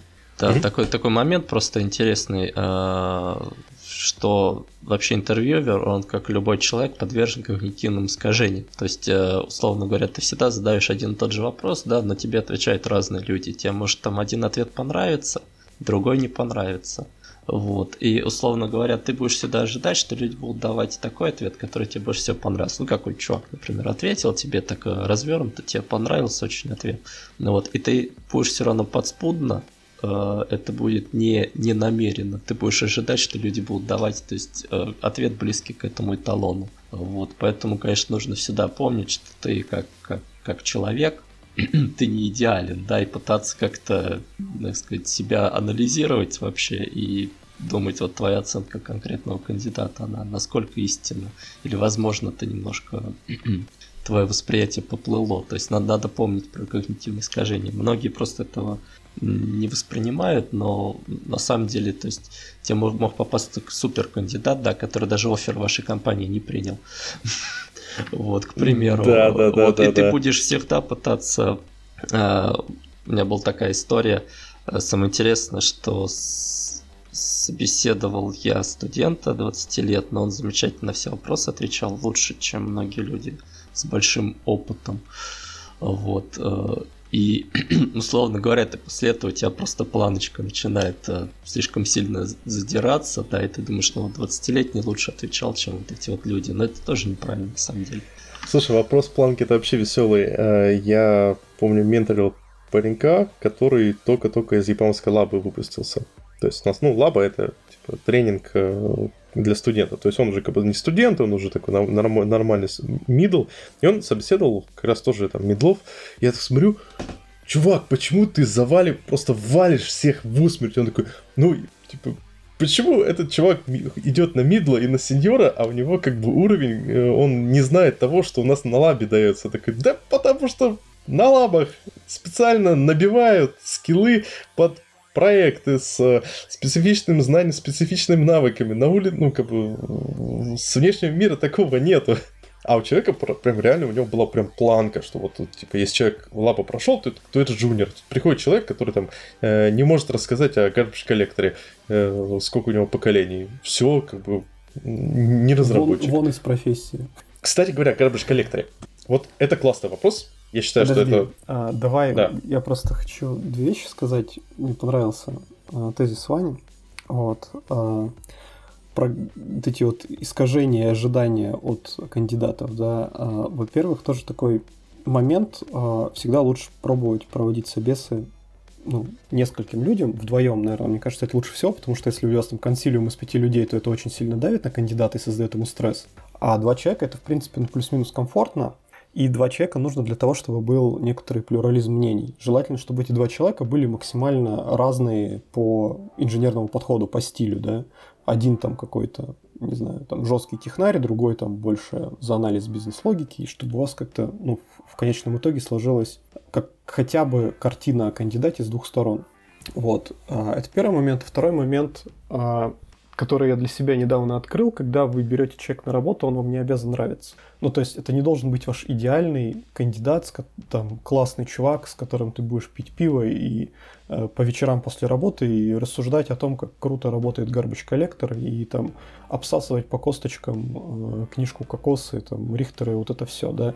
То есть он не должен быть вторым ты, условно. А когда ты берешь кандидата, у тебя должно быть четкое понимание, что мы берем чувака вот в такую команду мы ищем его вот на такую позицию. Чувак будет изо дня в день решать вот такие задачи, там, круды писать, или там а, бизнес-логику там, по DDD писать, или там, не знаю, оптимизировать какой-то конкретный микросервис до потери сознания, да, и как бы понимая, что человек будет делать, ты примерно ну, представляешь себе, какой скиллсет у него должен быть. И, соответственно, на собесе нужно попробовать нащупать человека вот с нужным скиллсетом, да, с нужной диаграммой навыков. Если у человека нужная диаграмма навыков, он просто ну, проходит все. Вне зависимости от того, идеально он ответил на твои вопросы, не идеально, если ты понимаешь, что с поставленными задачами в нужной команде он справляется, значит все, это хороший кандидат, его можно взять, и дальше уже вопрос там человеческого фактора, впишется он в команду, не впишется там, и вот это все. Вот. Но это разделение техническое интервью и не техническое. Ну, давай честно, если ты тим лид, ну да. То для тебя, мне кажется, гораздо важнее, чтобы человек нормально вписывался в команде. Я сколько у меня было ситуаций, когда приходил на собеседование человек, который чуть ли не нахер посылал э, собеседующих. Ну, если вот приход... в команде все такие, то может быть и норм, да? Ну да, но там, там реально был человек, который просто такой, ты ведите нахрен. Со Команда своими, токсичных там... мстителей, которые только делают, что друг другу посылают. Да-да-да. Ребята, о технике говорить будем или... Давайте, да. Смотрите, у меня есть вопрос. Я даже, ну не то, что готовился, но А, вот как раз про garbage, collector спрашивают, да, и часто спрашивают, так сказать, за лоха, да, ну, в смысле, large object heap. Heap, а, а, а ведь в .NET 5 появился еще один pinned object heap. Что ж теперь, да. надо за лох эпох спрашивать? Да, да, Ты прям каламбур подготовил. Да, да, это была заготовленная шутка. За лох эпох, нормально. А вот в этом же и фишка, что я просто большой поклонник подхода э, к тому, что справедливость, конечно, хорошо, но справедливости не существует. Мы все живем в каком-то стрёмном мире, э, у которого есть определенные правила игры. Допустим, правила игры собеседования, и особенно вопрос в GC, в том, что если выходит э, чувак на .next и рассказывает какую-то новую штуку, то э, на следующий день все начнут это спрашивать на собеседованиях. И если ты уже про пох не рассказал, то ты... То ты лох. Да. Да, то... Вон из профессии. Теперь, теперь придется запикивать. Ты что? Ну, мы скажем, что ты... Что ты да, ты что? Да, ты large object хип, да. Да, да, да, что если ты не рассказал про пох, то должен рассказать про лох. Да, или хотя, хотя бы, бы про сох. Тут просто главный момент в чем? На все эти вопросы, к сожалению, просто так... Э, э, ну, ну, ну, как часто приходится задумываться о том, что у нас существует large object heaps, large objects heap. Ну, ладно, если у вас что-то большое, то часто. А pinned object heap Слушай, Вы когда последний раз с энтропом взаимодействовали? Давай как бы откровенно, вот все эти вопросы про ГЦ, ну, я тоже их иногда спрашиваю, но, знаешь, это типа проверка на то, что чувак читал Рихтера. Вот ни больше, ни меньше, потому что, ну, как бы в реальности, типа, скорее всего, 90% а, вероятности, что ты ну, вот свое там типовое .NET приложение не будешь оптимизировать по памяти. И, скорее всего, там память у тебя не будет течь, ну, потому что сейчас просто мы пишем а, приложеньки так, там, со всеми этими DI, что, ну, сделать утечку, ну, как бы стало посложнее, чем там угу. раньше, когда мы писали большие толстые клиенты на VPF. Там, ну, как бы, объекты могли течь ну, довольно просто. Там было несколько таких узких мест, и о них обычно на собесах спрашивали. Ну, и это было объективно необходимо, потому что, блин, память текла. Вот, сейчас как бы память течет гораздо реже, это нужно постараться, чтобы она потекла, и, в общем, на мониторинге вы это поймаете. Вот. И зачастую, ну, как бы знание, там, как досконально работает garbage коллектор, большинству людей ну, действительно не нужно. Особенно, если вы еще собесите на какую-то middle позицию и ниже что-то, то, ну, типа, это вообще труба, там, гарантированно человек с этим не будет работать как-то или оптимизировать под это. И этот вопрос про, там, ГЦшку, он зачастую вот просто ну, для того, чтобы понять человек, когда вот он развивается, учится как-то, э, это он копает глубже, чем просто доку почитать и понять, какие ручки надо дернуть, чтобы оно работало.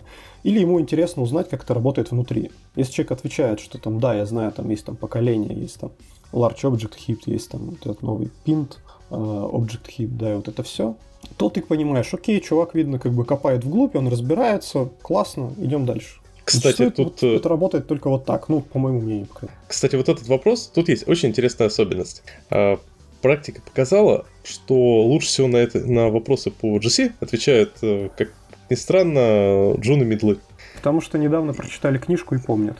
Да, или недавно там с посмотрели какой-нибудь доклад и прочее. А я когда Рихтера ты года два назад читал. Вообще сейчас ничего не отвечу. По- по-моему, я... размер э, в, в лох это 50 тысяч, но именно байт. Все, вон из профессии. 50 тысяч 57. Как ты можешь не знать это? Честно, я из головы выкинул, потому что там в этих константы, они же э, могут меняться в зависимости от, от версии. Черт знает чего. Если честно, я помню последнюю штуку, что вроде 48 там байт, ничего такого, или килобайт. Короче, ну, что-то в этом духе. Короче, походу, Слушай, мы а все вот... втроем сейчас вылетели из профессии. Да, да, да, да. Позор, позор, пошли к билет на стол. А, а знаете, что на самом деле важно? Это финализация versus dispose. Вот ну, это кстати, тот да. вопрос, который я заметил, что для многих людей просто является триггером. Типа, если ты э, сказал, что ну, dispose, ты объявляешь а disposable, у тебя автоматически собирается, тебе просто сразу там просто вон из это профессии. Это ошибка, да, кстати. Очень да. частая. Вот, типа, я вызываю dispose, память почистилась. Ты говоришь, в смысле, память не, почистилась? Не, не, не, я такой, ну, она я, удалилась. Не-не, э, то, что э, это уже advanced режим многие люди валятся на том, что типа я объявляю dispose, iDisposable. И у меня, типа, этот диспоз будет вызываться автоматически. Типа при, когда, да, да, я, я помню это, типа, когда э, GC-шка будет собирать мой объект, она типа вызовет диспоз, да? Да, да, да, да, да. Это реально многие uh-huh. путают. Я говорю, это классический пример, когда люди путают финализацию и диспоз. И вот это очень большой триггер для многих. Потому что люди такие, а, ты что, охренел?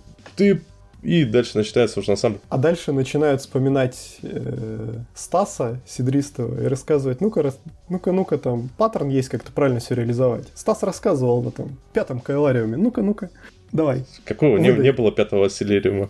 Ну или на каком там, на шестом. Ну какой там? На, на, на втором он рассказывал. На втором, ну вот, на втором. Там был классный, кстати, доклад, всем рекомендую о том, как вся эта штука работает и как правильно ее реализовать, чтобы не прострелить себе ноги. Хотя нет, на третьем. Там просто у Стаса было, у него сдвинут э, усилиримов этот, э, как он называет, э, версионирование. В общем, сто лет со Стасом не общался.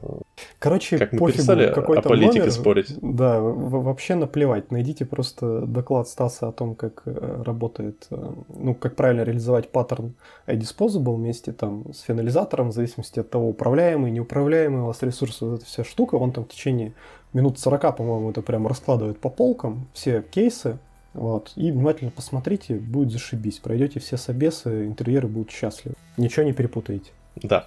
Идем дальше. А, очень классный вопрос. На дотнетных, э, как ни странно, их не так часто задают, а вот э, на юнитишных прям постоянно. Почему синглтоны отстой и надо использовать DI?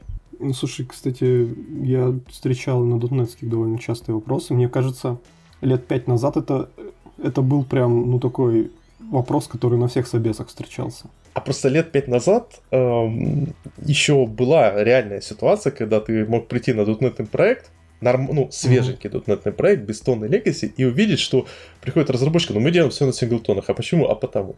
Ну, сейчас уже все на TI делается. Потому что Microsoft, они выкатили, вот вам, вам нужно исхитриться, чтобы делать э, на синглтонах. А в Unity нужно исхитриться, чтобы сделать на TI. И поэтому многие проекты, они сразу пишутся на синглтонах, э, и народ уже такие, типа, давайте делать по-нормальному. А и ищут помнишь, людей, которые... кстати, эти мега вопросы по поводу там сервис-локатор versus DI, там вот это все. О, слушай, ну я, кстати, вот, вот давай попробуем поотвечать. Вот давайте. Чем плох синглтон и как э, переделать приложение с синглтона на хороший, каноничный, кошерненький DI? Но синглтон плох тем, что это, по сути, global state. И что? Global state сам по себе неплохо. Плохо в том, что если у тебя зависит от э, синглтона твой некий алгоритм класс слэш класс, то просто ты его на тестах замокать не сможешь по-человечески. А вот это самый главный ответ. Потому что э, все эти абстрактные вещи на тему... Еще многие говорят про зависимости, что у тебя э, сложно следить за зависимости. Это все э, уже более advanced вещи. А то, что у тебя тесты не сможешь сделать, это уже прям серьезная вещь, серьезная проблема. Ну, просто по сути Global State это, это круто. Ну, Если слушай... честно сказать, Global State это круто. Плохо это то, что его сложно э, там менеджить, да, то есть у тебя ну, именно комплексити кода. State это легко, но, но да, вот именно то, что его очень тяжело менеджить, то, что ты должен чекать read-write, если у тебя есть больше, чем, господи, один поток в приложении, тебе еще нужно этот синглтон несчастный сделать э, потокобезопасным. И, в общем, вся эта история сильно усложняется резко. Да. Да, ну, а вот тут дальше уже идет сервис-локатор. Только, окей, давайте мы заменим синглтоны на сервис-локаторы. Все, хорошо же получается. То же самое, только в профиль. Нет, почему? Ты, я, я помню, в, э, работал в приложении, в котором э, мы ну, добивали до более-менее нормального кат-каверджа, хотя приложение было все сервис-локаторов. Так, и как вы это делали? У вас был какой-то мега метод инит этого сервис-локатора, который на тестах Конечно. вы подменяли? Конечно, конечно, ты просто в начале каждого теста, на самом деле все очень удачненько. Ты в начале каждого теста просто в этом сервис-локаторе регистрируешь все, все необходимые моки. А дальше просто вызываешь тест и такой, опа, и все хорошо. Ну, я тоже работал на проекте сервис-локатором, правда, это было он был такой мега легаси. Но самое интересное было, что люди, которые пис... там был самописный DI, Вот люди, которые его писали, они м, знали про инъекции в конструктор. То есть он как бы такой самописный вот этот вот контейнер был, он, он умел конс- э, делать, э, конструировать, собственно говоря, объекты, да, то есть а, а, активатор у него был. Вот. И еще там был сервис-локатор. Так вот, все юзали сервис-локатор. 9 лет. Потому что это просто и удобно. Тебе нужна зависимость в одном методе. Ты такой, блин, ну я сейчас буду его типа через конструктор протаскивать, бла-бла-бла. Давай его просто сервис-локатор дерну в этом методе, и все зашибись будет. Удобно, удобно. Написал как бы быстро. Тут проблема с сервис-локатором есть одна. а, Это lifetime. Ну да, лайфтайма там не существует фактически. Его почти нереально менеджить. И на самом деле вторая проблема то, что вообще нереально понять, сколько у компонента зависимости. Вот. И еще как бы проблема в том, что они а, разрешаются, ну как бы зависимости резолвятся динамически в момент выполнения методов. То есть ты где захотел, прям посреди кода, там и дернул этот сервис-локатор. Если у тебя что-то где-то не доконфигурировано, то в зависимости там от логики выполнения программы у тебя может там 9 из 10 случаев все работать зашибись, а на 10 валиться и как бы счастливые отладки. Угадай, почему она упала. Ну да, по логам ты, конечно, посмотришь, все дела, но это очень неприятные баги. Вот, кстати, вот это самая большая была проблема на вот этом проекте. Это как раз то, что, условно говоря, ну, ты используешь какую-то библиотеку, к примеру, да, вот пошаренную э, на проекте, какой-то кусок бизнес-логики. Люди добавляют еще одну зависимость в нее. Если бы у тебя классы этой библиотеки, они бы, э, сказать, у них был бы инъекция в конструктор, вот, то у тебя просто компиляция бы упала, да, то есть у тебя дополнительная зависимость появляется. А вот сервис-локатором ты должен, соответственно, зарегистрировать эту зависимость. И ты узнаешь только в рантайме, когда она падает. Да, если ты еще какой где-нибудь там в ивчике, который не часто вызывается, да, то он у тебя упадет, может даже в продакшене упасть. Да-да-да. Вот, и вот. тесты, кстати, на это писать очень геморно, потому что э, по факту у тебя ну, обычный если сервис-локатор, значит legacy, значит какие-то здоровенные классы. И ты такой, так, что мне вообще для этого надо замокать? И те по факту ты просто пишешь код, который несколько раз запускаешь тесты, пока у тебя все моки не замоканы. В общем, ужасная вещь, страшно. Давайте дальше. Мы помогли ребятам рассказать про синглтон, давайте по мультисредингу Ой, Ой, божечки, божечки. Про синхронизation контекста будешь спрашивать? Демон. Да, давайте сразу первый вопрос. Чем поток от процесса отличается? Спрашиваю, что это, такое. Это, да, да, я помню этот вопрос мне задали на зачете в третьем, на третьем э, курсе. Ну вот и ну. ответь. Ну, стандарта, поток это поток, процесс это процесс, все. Это разные вещи. Что ты спрашиваешь такие глупые да, штуки? Да, да. Ты, а ты, вы ты, точно ты интервьюер? Буквы разные. Ты еще спроси, чем отличается thread от таски. Кстати, тоже. Вот, вот это, кстати, это хороший вопрос, между прочим. Вот э, это, это правильный вопрос, я считаю. Ну, да. его, задают, его задают реально вопрос, чем да. отличается thread от таски, и, э, на мой взгляд, хороший ответ это, типа, таска, это по факту имплементация паттерна future или промиса. То есть в некоторых случаях надо просто сделать референсы на другие языки программирования, типа Future, Promise, и дальше человек уже просто, ага, понял, все нормально. Э, чувак шарит. Но тут еще про скедуль, скедулер надо поговорить. То есть, тут, угу. э, то есть как да, у да, тебя да. таска мапится на реальный поток. Э, Кстати, так вот все-таки поток-процесс. Да, поток-процесс. Ну, да, я бы ответил проще, что это две э, абстракции операционной системы, но для для процесса выполняется dedicated, аллоцируется dedicated memory. Ну, скорее смотри, то есть, да, все дело в памяти, но для процессов используются а, механизмы изоляции памяти на уровне там ядра, процессора, не знаю, в общем, зависит от архитектуры, да, ну, то есть у процессов у них изолированная память друг от друга. Потоки могут обращаться к, ну, у них общей памяти. Я, правда, на 100%, я на 100% не уверен, что это правильный ответ. Хотя, если бы ты сходил на Селириум, второй, то ты бы посмотрел, как можно сделать шаренную память для двух процессов. Вот именно, да. Вон из профессии. Да-да-да-да. Потому что, да, между процессами тоже можно пошарить память. Но все равно, как механизм изоляции на уровне ядра, он существует для них. Защиты памяти. Саша, напомни, а нам за интеграцию занес или нет? Мы... У нас полностью некоммерческое предприятие. Слушай, а он, кстати, Это хорошо, какой... но, но ты это, как его, счет ему отправь за рекламу после этого выпуска. Ну, или Слушай, а извинения а... за то, что он икал все время, пока мы записывались. И, а теперь представляешь, у этого выпуска там слушатели, представляешь, как Стаса будет штырить в ближайшее некоторое время. Ну да, ну да.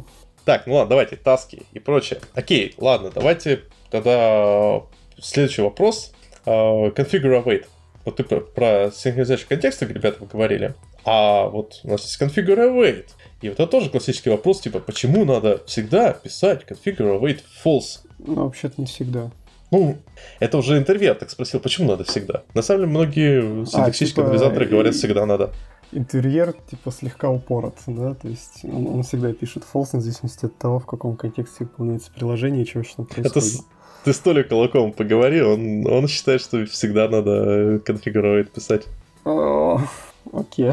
А, а еще, кстати, переменные надо объявлять в начале метода все локальные. Так, так в Паскале, Паскале делали. Да, Дельфи наше все. Кстати, наконец-то, наконец-то, в... я когда с Дельфей на C-Sharp переходил 10 лет назад, э, я матерился, какого хрена нету такой простой вещи, когда ты можешь переменную сравнить, э, типа, допустим, э, перемена является этим или этим. И а, приходилось полностью делать оба экспрессиона. И наконец-то C-Sharp дошел до Delphi э, там 20-летней давности по фичам. Ура, товарищи! Да, наконец-то мы догнали божественную, божественный язык. Но он прекрасен был. Окей, ладно, давайте по... Ну, слушайте, у нас просто мультисрединг, это, знаете, такой мультисред... таски мультисрединг, это та вещь, которую м- задают очень часто. И мы, не... мы только что про configure сказали, ничего не сказали, не ответили.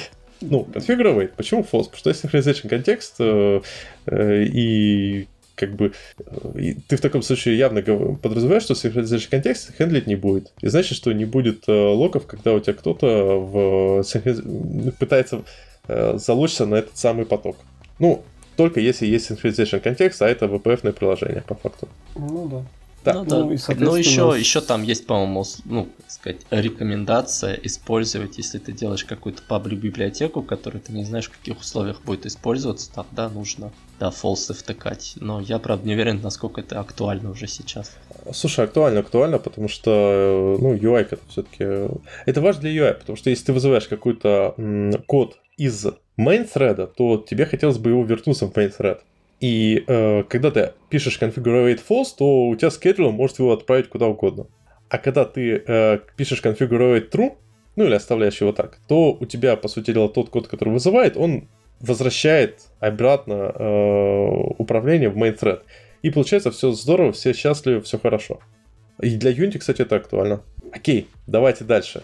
Ну, по таскам ладно, но по мультисредингу. Вот я просто для себя давно заметил, что по мультистрейдингу лучший ответ это, знаете, так прийти сказать, лучший способ работать с мультистрейдингом это не работать с мультистрейдингом. То есть максимально его избегать. Ну, просто как я обычно отвечаю на собеседование. Если не удается избегать, избежать э, мультистрейдинга, то использовать э, специфичные паттерны для этого. То есть пылинку, или какие-нибудь э, вещи. Если не удается избежать, э, ну, то есть для выполнения какой-то работы, если нам необходимо постоянно рабочие среды, то синхронизировать за счет э, уже специфичных э, каких-либо коллекций, специфичных инструментов, которые позволяют нам со всем этим работать. Или же э, пользоваться иммутабельным объектом, если мы можем. Если и это не помогает, то использовать интерлокт операции, потому что они тоже достаточно безопасны. И вот только когда он совсем выбора нет, тогда блокирующие операции, потому что это у нас как бы, э, используя блокирующие операции, у нас была одна проблема рейсы, стало две проблемы, рейсы и дедлоки. Ну, тут вообще по-хорошему, вот пос... когда вы последний раз встречались с дедлоком? Mm. Вот я, кажется, я, честно говоря, не видел ну, дедлоки вот... с того момента, как э, перестал писать на WPF. Это было очень... Вот я, я приблизительно тоже, но я на VPF никогда не писал, я писал на WinForms. Вот после того, как я перестал писать на WinForms, я перестал встречать э, дедлоки в классическом их понимании, но зато я очень много встречал дедлоков э, через базу. Я их называю распределенный дедлок. Это когда у вас, э, грубо говоря, один микросервис, э, например, э, ну, лочит какую-то сущность в базе, да, вот делает запрос к другому микросервису, но вообще в транзакции, конечно, лучше не делать HTTP запросов, ну, как бы иногда так делаем, да, это мы все так делаем. Вот, он делает запрос к другому микросервису, там какой-то код поменялся, и вот этот микросервис, которого вызвали внутри транзакции, делает запрос по той же самой сущности к первому микросервису и ждет, пока тот ответит. А тот, ну, как бы, получается, он э, как бы идет второй HTTP request, он пытается взять lock на эту же сущность, ждет его, в результате, получается, та предыдущая транзакция ждет вот этот lock. И получается такой распределенный lock. Ну, может быть, даже проще, может быть, даже... Ну, во-первых, как бы, то, что я услышал, это два микросервиса на одной базе antipattern detected. Ну, скорее всего, антипаттерн. Ну, ну, ну все так, погоди, все так делают. Это, да, то все есть так мы, делают. Мы не говорим о том, что это очень-очень красивое решение. Я говорю, лучше вообще в транзакции не делать никаких э, side-эффектов, грубо говоря, тех же, ну, условно говоря, если ты делаешь HTTP call, да, он может просто из-за сетевых каких-то там задержек может очень долгим быть. У тебя просто будет лог на эту сущность, и все остальные да. клиенты, они будут просто стоять и его ждать по какой-либо причине. Ну тут как бы может быть проще ситуация, просто к чему я начал вести, мы отвлеклись на шаренную базу между микросервисами. Потому что такая история может быть даже банально, а, когда просто в одном сервисе два разных запроса пошли там, в одну таблицу, у них там разные значит, уровни изоляции чуть чего-то, и они просто друг друга перелочили. Если запросы сложные, такое бывает вот сплошь и рядом, и приходится внимательно значит, смотреть, что там где заблокировано, задлочено в сиквеле, смотреть отчеты по этому, смотреть, какие запросы там на какой таблице наткнулись, и как-то их переписывать, переделывать. Вот это такая, на самом деле, довольно тонкая работа местами. Ну да, кстати, вот э, вообще это Давайте тогда уже перейдем к SQL. Это один из классических вопросов на SQL, как э, работать с deadlock ами. То есть... Э, Не создавать. Ну, вообще...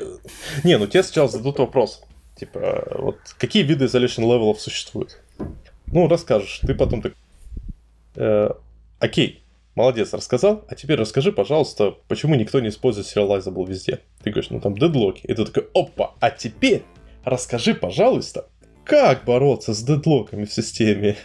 Мой любимый ответ ну, используют тогда read committed. Ну, по сути, да. Ну, а как бы, ну, там же универсального ответа-то нету, по сути. Ну, То есть ты глазками, либо действительно глазками.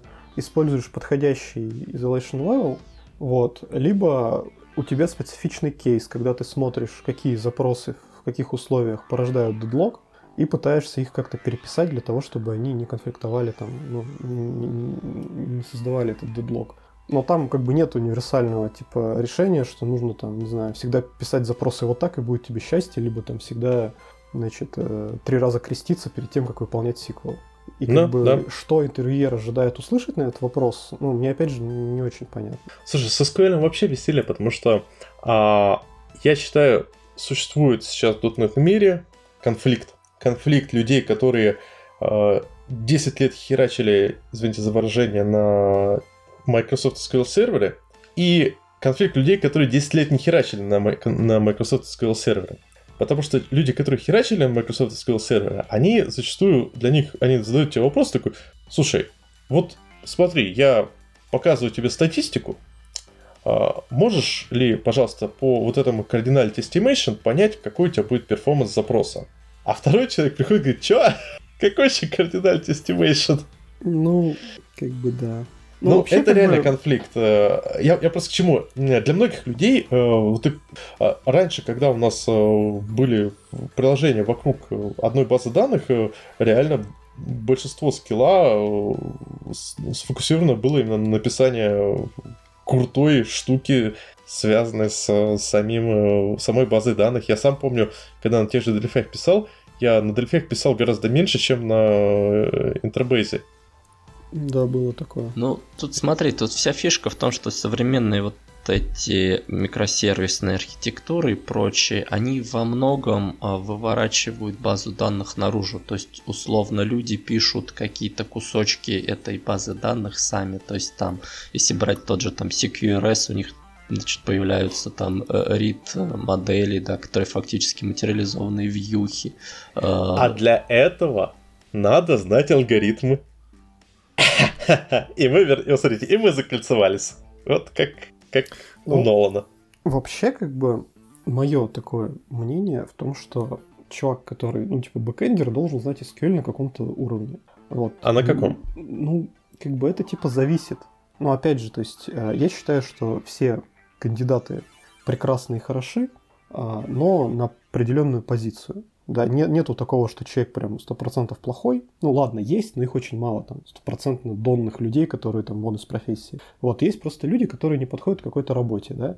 И, соответственно, условно, если у тебя, ну, приложение это обычный крут, вот, а, и вы там работаете через какой-нибудь орн, и вот, ну, как бы, все замечательно у вас, у вас нету там а, никаких требований под перформанс, ничего такого, ну, человек, наверное, его навыки SQL должны заключаться в том, что он может написать селект и посмотреть там, что лежит в табличке. И, наверное, там сильно большего от него требовать не надо, только какого-то базового, ну, понимания базового синтакса, и, и типа, окей, все, нормально. Вот, если у вас как бы приложение чуть посложнее, ну, наверное, человек должен понимать там, что такое индексы, как они работают, и, наверное, человек должен вместе с каким-то справочником осилить, э, прочитать план запроса, для того, чтобы понять, что у него там что-то пошло не так, либо пошло хорошо, и, и тоже, в принципе, окей. Но этого достаточно, мне кажется, прям в большинстве а, приложений. Вот уметь писать запросы там с несколькими джойнами, а, знать там, что есть индексы, вот, и там уметь почитать план запроса, вот все, молодец, красавчик. И, конечно, есть там всякие хитро вымученные приложения, там высоконагруженные, где там большой объем данных, их нужно лопатить, и тогда чувак должен там знать, как там, а, значит, э, а, партиционировать табличку, как там, значит, индексы работают в деталях, чем там разные типы индексов отличаются, да, там, что такое покрывающий, что такое не покрывающий индекс, он там должен понимать, там, какие параметры ты можешь всунуть при создании индекса, как они повлияют на работу, значит, и уметь э, там как-то вот тюнить эту базу. Да, но зачастую, вот последний случай, он очень редкий, под очень редкие проекты. Вот, и, и зачастую тебе, ну, в зависимости от проекта, тебе либо надо, чтобы человек умел просто тупо не пугаться SQL, написать какие-то селекты и там что-то посмотреть в базе, если придется. И во втором случае человек должен там уметь индексы поставить, и тоже хорошо. Вот, вот я воспринимаю уровень от бэкэндера примерно такой. Все остальное это девиация там, под какой-то конкретный проект, как какие-то конкретные требования. Это очень справедливо, но не забывай про такую вещь, как hands-on. Есть люди, я, например, в их числе, которые уже сто лет не пишут SQL запросов. Не, ну, не, причем я не имею в виду SQL запросы в духе э, select звездочка что-то там, ну, нет, а именно сложные SQL запросы, когда ты сидишь и прям э, у тебя SQL запрос там на 200-300 строчек со, со сложными как бы структурами э, и группировками и прочим. Дело в том, что с SQL, когда тебе задают вопросы по SQL, тебе практически всегда задают вопросы. Можно, типа, вот у нас есть там три таблички, можно сделайте, пожалуйста, быстрый, э, быструю что-то там из этих табличек. И обычно там что-то связано с пониманием grouping having, э, left inner outer join и такие специфичные вещи. Самое, плох... Самое плохое в этой ситуации, что ты можешь на уровне алгоритмов это зачастую объяснить, потому что ты и так понимаешь, что вот тут есть индексы, деревья и все такое. А, но когда начинаешь писать, если ты сто лет не писал SQL запросы, то, скорее всего, где-то накосячишь. Поэтому я или просто даже собесах... не, или даже просто не напишешь этот запрос. Поэтому я никогда на собесах не прошу людей писать сиквельные запросы. Ну, мы вообще не просим людей ничего писать на бумажке, в редакторе, еще что-то. Мы просто ну, как бы говорим, там, чувак, там, расскажи, там, ну, не знаю, как join работает, и там, какие, какие вот ты возьмешь join, или там, говорим, а что такое индекс, да, и как, ну, как бы, какие ты индексы знаешь, типы, нам, собственно, не особо-то нужно, чтобы он все типы индексов назвал. Как бы я, ну, я считаю, что инженер это не тот чувак, который взял учебник и выучил его наизусть, и как, ну, робот ты ему даешь там а, какую-то денежку или там что-то, и он тебе отчеканивает нужную страницу. Ну, это же ерунда. Инженер это тот чувак, который может решать задачи. Соответственно, если он понимает примерно, что вот такое этот сиквел, да, что такое индексы, и когда у него встанет реальная задача что-то оптимизировать, он возьмет, откроет документацию, внимательно почитает, посмотрит, какой там синтаксис и поставит нужный индекс. Вот мне нужно от человека только это. Заучивание наизусть, как бы, это вот к библиотекарям. Или еще вот куда-нибудь туда. У меня история была. Я вот был джуном, пришел, мне говорят, задачку дали. Говорит, у нас полнотекстовый, ну, ой, не полнотекстовый, у нас поиск тормозит. Ну, то есть там был как бы набор статей, и там был поиск. просто человек вбивает, а там, ну, как бы локально нормально все работало, а в продакшене, когда там загружаешь кучу статей, там просто, ну, просто вообще ужасно работал. Вот я зашел, там лайком просто поиск идет. Вот я, я добавил полнотекстовый индекс. Я, я вообще, вот вообще, я на тот момент знал, да, наверное, как и сейчас, что есть индексы кластеры и, и вторые, да. Вот. Э, я такой погуглил, такой думаю, как ускорить поиск, типа, по, по тексту. Ага, полнотекстовый там индекс, ну это был этот uh, MS SQL. Вот uh, я добавил, и поиск ускорился там в десятки там тысяч раз, условно говоря. Ну вот, вот это все, что нужно, да. Да. А, да, слушайте, давайте. Э, хотел просто очень много тем, а времени не очень много. Поэтому я бы хотел еще немного тему затронуть ООП в том или ином виде. Потому что ФП обычно все-таки редко спрашивают. То есть и зачастую на уровне там иммутабельность, э, что-то в этом духе, но об этом что-нибудь болтаться можно. А вот классический пример, чем отличается абстрактный класс от интерфейса и э, проблемы наследования агрегации, вот это уже прям интересная вещь. Это вот хороший давай, вопрос. Чем, чем отличается абстрактный класс от интерфейсов? Абстрактный класс может иметь реализацию интерфейса.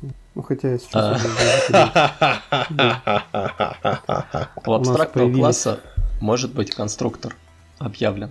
По-моему, у интерфейсов пока еще нет конструкторов. Ну да, нету. Ну, плюс абстрактный класс может содержать филды. Ну, то есть определять внутреннюю структуру. Да, а интерфейс он определяет только поведение. То есть ты property задаешь, но это именно поведение. И getter setter. Ну, по факту, интерфейсы в C-Sharp 8 это уже не сколько интерфейса, сколько трейты. Мы ну, просто, да. ну, как Default бы, метод надо implementation просто... подпортили ответ на этот вопрос. Да-да-да. Ну, это на самом деле ничего не меняет, и мне кажется, ответ с филдами самый важный. То есть у тебя интерфейсы это все равно декларация, это э, описание э, системы, ну, может, с каким-то поведением. А класс это всегда класс. У него есть э, состояние, у него есть данные. А еще не забываем про старое доброе правило, что э, multiple inheritance. Вот о нем почему-то на отвечающие на собеседование часто забывают. Ну да, кстати. Да, это правда. Да. А второй вопрос по поводу наследования. Это очень классный вопрос, потому что часто приводит пример. Вот, ну вот смотрите, у вас есть... Э, надо, надо сделать наследование. У нас есть э, документ, накладная, товарная накладная. Как вы будете организовать наследование? И многие разработчики, многие собеседующие думают такой, ага, окей, я сделаю класс документ, потом сделаю класс накладная и класс э, товарная накладная. Я такая, окей, а через как вы сделаете товарно-транспортную накладную? Самое смешное, что в этом ответе по-хорошему даже ООП вообще не нужно. Нужно просто делать класс документ с э, плоским видом типов. Ну да. Или просто базовый класс документ и с э, той кучей э, возможных наследований, но с минимальным уровнем вложенности. Потому а что я заметил... вообще с... как бы сам по себе имеет смысл?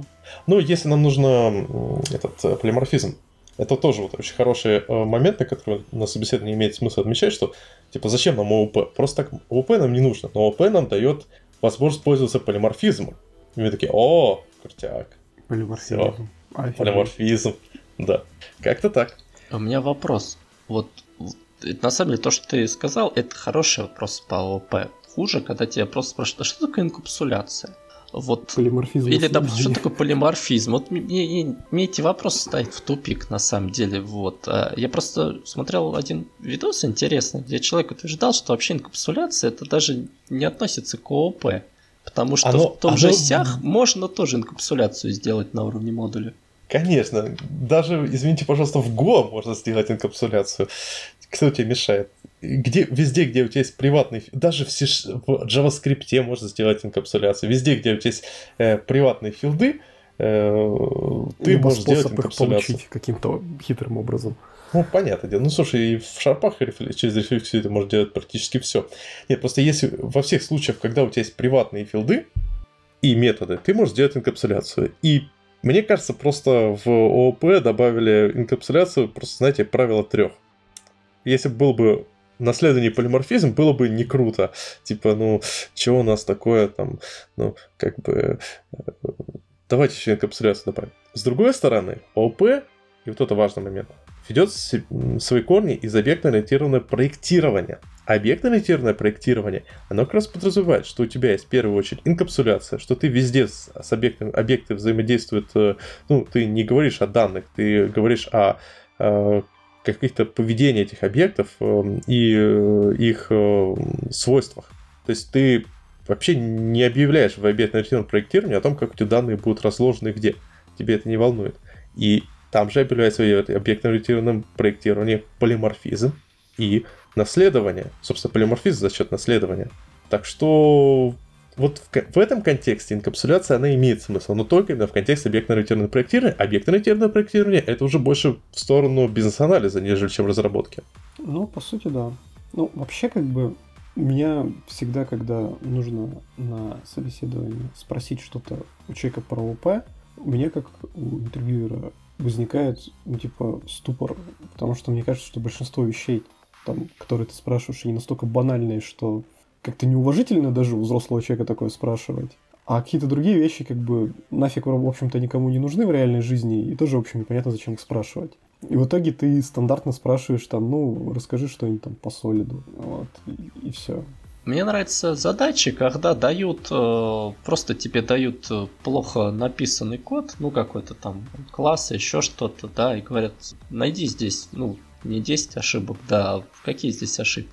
Мне такие задачи больше нравятся, мне кажется, их людям надо давать, потому что, так сказать, у человека уже, ну, у программиста, да, ну, я думаю, который работает достаточно давно, вот у него уже в голове протоптаны тропинки по нейронам, вот, и он когда видит такой не очень хороший код, у него автоматически активизируются эти нейронные сети, ну вот, и он начинает отвечать. А вот если у него спросить там в лоб, да, там, объясни там принцип там Барбары Лисков, вот, или какого пола был Лисков, вот, то человек, соответственно, такой может забуксовать. Но это лично Женского. Слушай, Женского. По последний вопрос просто охрененный. Какого, какого пола был? Женского. Лискова. Женского. Да, Барбара Лисков, да. Это, слушай, Барбара супер, Лисков была же... Она, кстати, крутая тетка была. Вопрос. Да, никто не спорит, что она супер крутая, но это вопрос настолько троллячий, мне, мне очень нравится. Кайф. Да. А, кстати, по солиду это очень хороший момент, потому что вообще солид, вопросы по солиду и low coupling high cohesion, они реально часто людей вводят в тупик. Я бы тут отметил два поинта. Первое, а, буковочка, буковка D в, со, в аббревиатуре solid очень многие понимают непонятно как, хотя на самом деле ответ простой. Это э, лучше всего посмотреть, как это реализовано в Onion Architecture. Угу. Порты это порты и адаптеры. Вот они сделаны и, по что, инверсии это зависимости. Не dependency injection, это inversion. Да, да, да, они как раз сделаны через э, за счет инверсии зависимости, и это самый лучший, я считаю, ответ. Просто сказать, ну, Onion Architecture, порты и адаптеры. Все, ты не тратишь много времени, человек если он шарит, он понимает. А если он не шарит, он начнет вот как... Э, я просто... Мне очень в свое время нравился блог э, Сергея Теплякова, и его О, книжка. Ты, ты снял у меня с языка это буквально. Но как он солиды объясняет через задницу просто. Вот просто ты вот на уровне ты сидишь, и он вводит такое количество абстракций э, в объяснении солида, что ты не понимаешь, как это вообще применять. Слушай, книжке или, или в блоге? Везде. Ну, какая разница? Он свои мысли, у него они одинаковые. Слушай, ну, кстати, вот тут, тут, тут, тут ты меня как-то поставил в тупик, потому что а я обычно всем говорю, что почитайте Теплякова, у него это разжевано как для дебилов. Вот. А, да ни разу, у него очень абстрактно. Он э, конкретно по солиду объясняет это в режиме, вот как э, э, Clean Architecture объясняет э, Джош Мартин. Нет, Роберт Мартин. Кто из них умеет книги дописывать? Роберт Мартин. То есть все с абстракциями и прочее, но без каких-то ну, просто есть программисты от блога, как говорится, поэтому, возможно, некоторые модификации. Но, на самом деле, коллеги, вы подняли очень интересный вопрос, что Э, как сказать, э, у каждого человека есть некая своя ментальная модель, то, то, как он мыслит.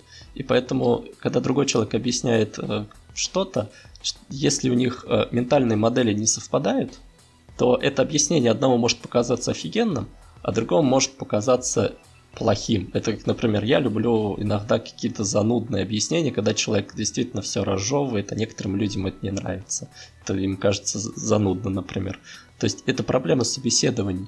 То есть два человека могут не совпасть просто по своим, ну это я их называю ментальной модели, не знаю какой-то правильной, там когнитивной модели, правильное определение, просто могут не совпасть по своему образу мышления, скажем так. Это никак не характеризует их, но просто они друг друга могут не понять. Всегда есть э, э единая точка, это практика, практический пример. То есть э, тот же, и, поэтому говорю, что инверсию зависимости можно объяснить на, на виде, в виде практического примера э, Onion Architecture. Open Close принцип тоже я не знаю, есть куча людей, которые начинают рассказывать волшебные вещи про open close принцип, про то, что надо проектировать как-то так волшебно. Хотя, извините, пожалуйста, это просто принцип, говорящий о том, что у тебя есть система, в закрытом состоянии, когда ты с ней можешь делать все что угодно, и в открытом состоянии, когда ты больше с ней ничего не можешь делать, потому что ты это уже опубликовал. И типа backward compatibility, как минимум иметь, и все.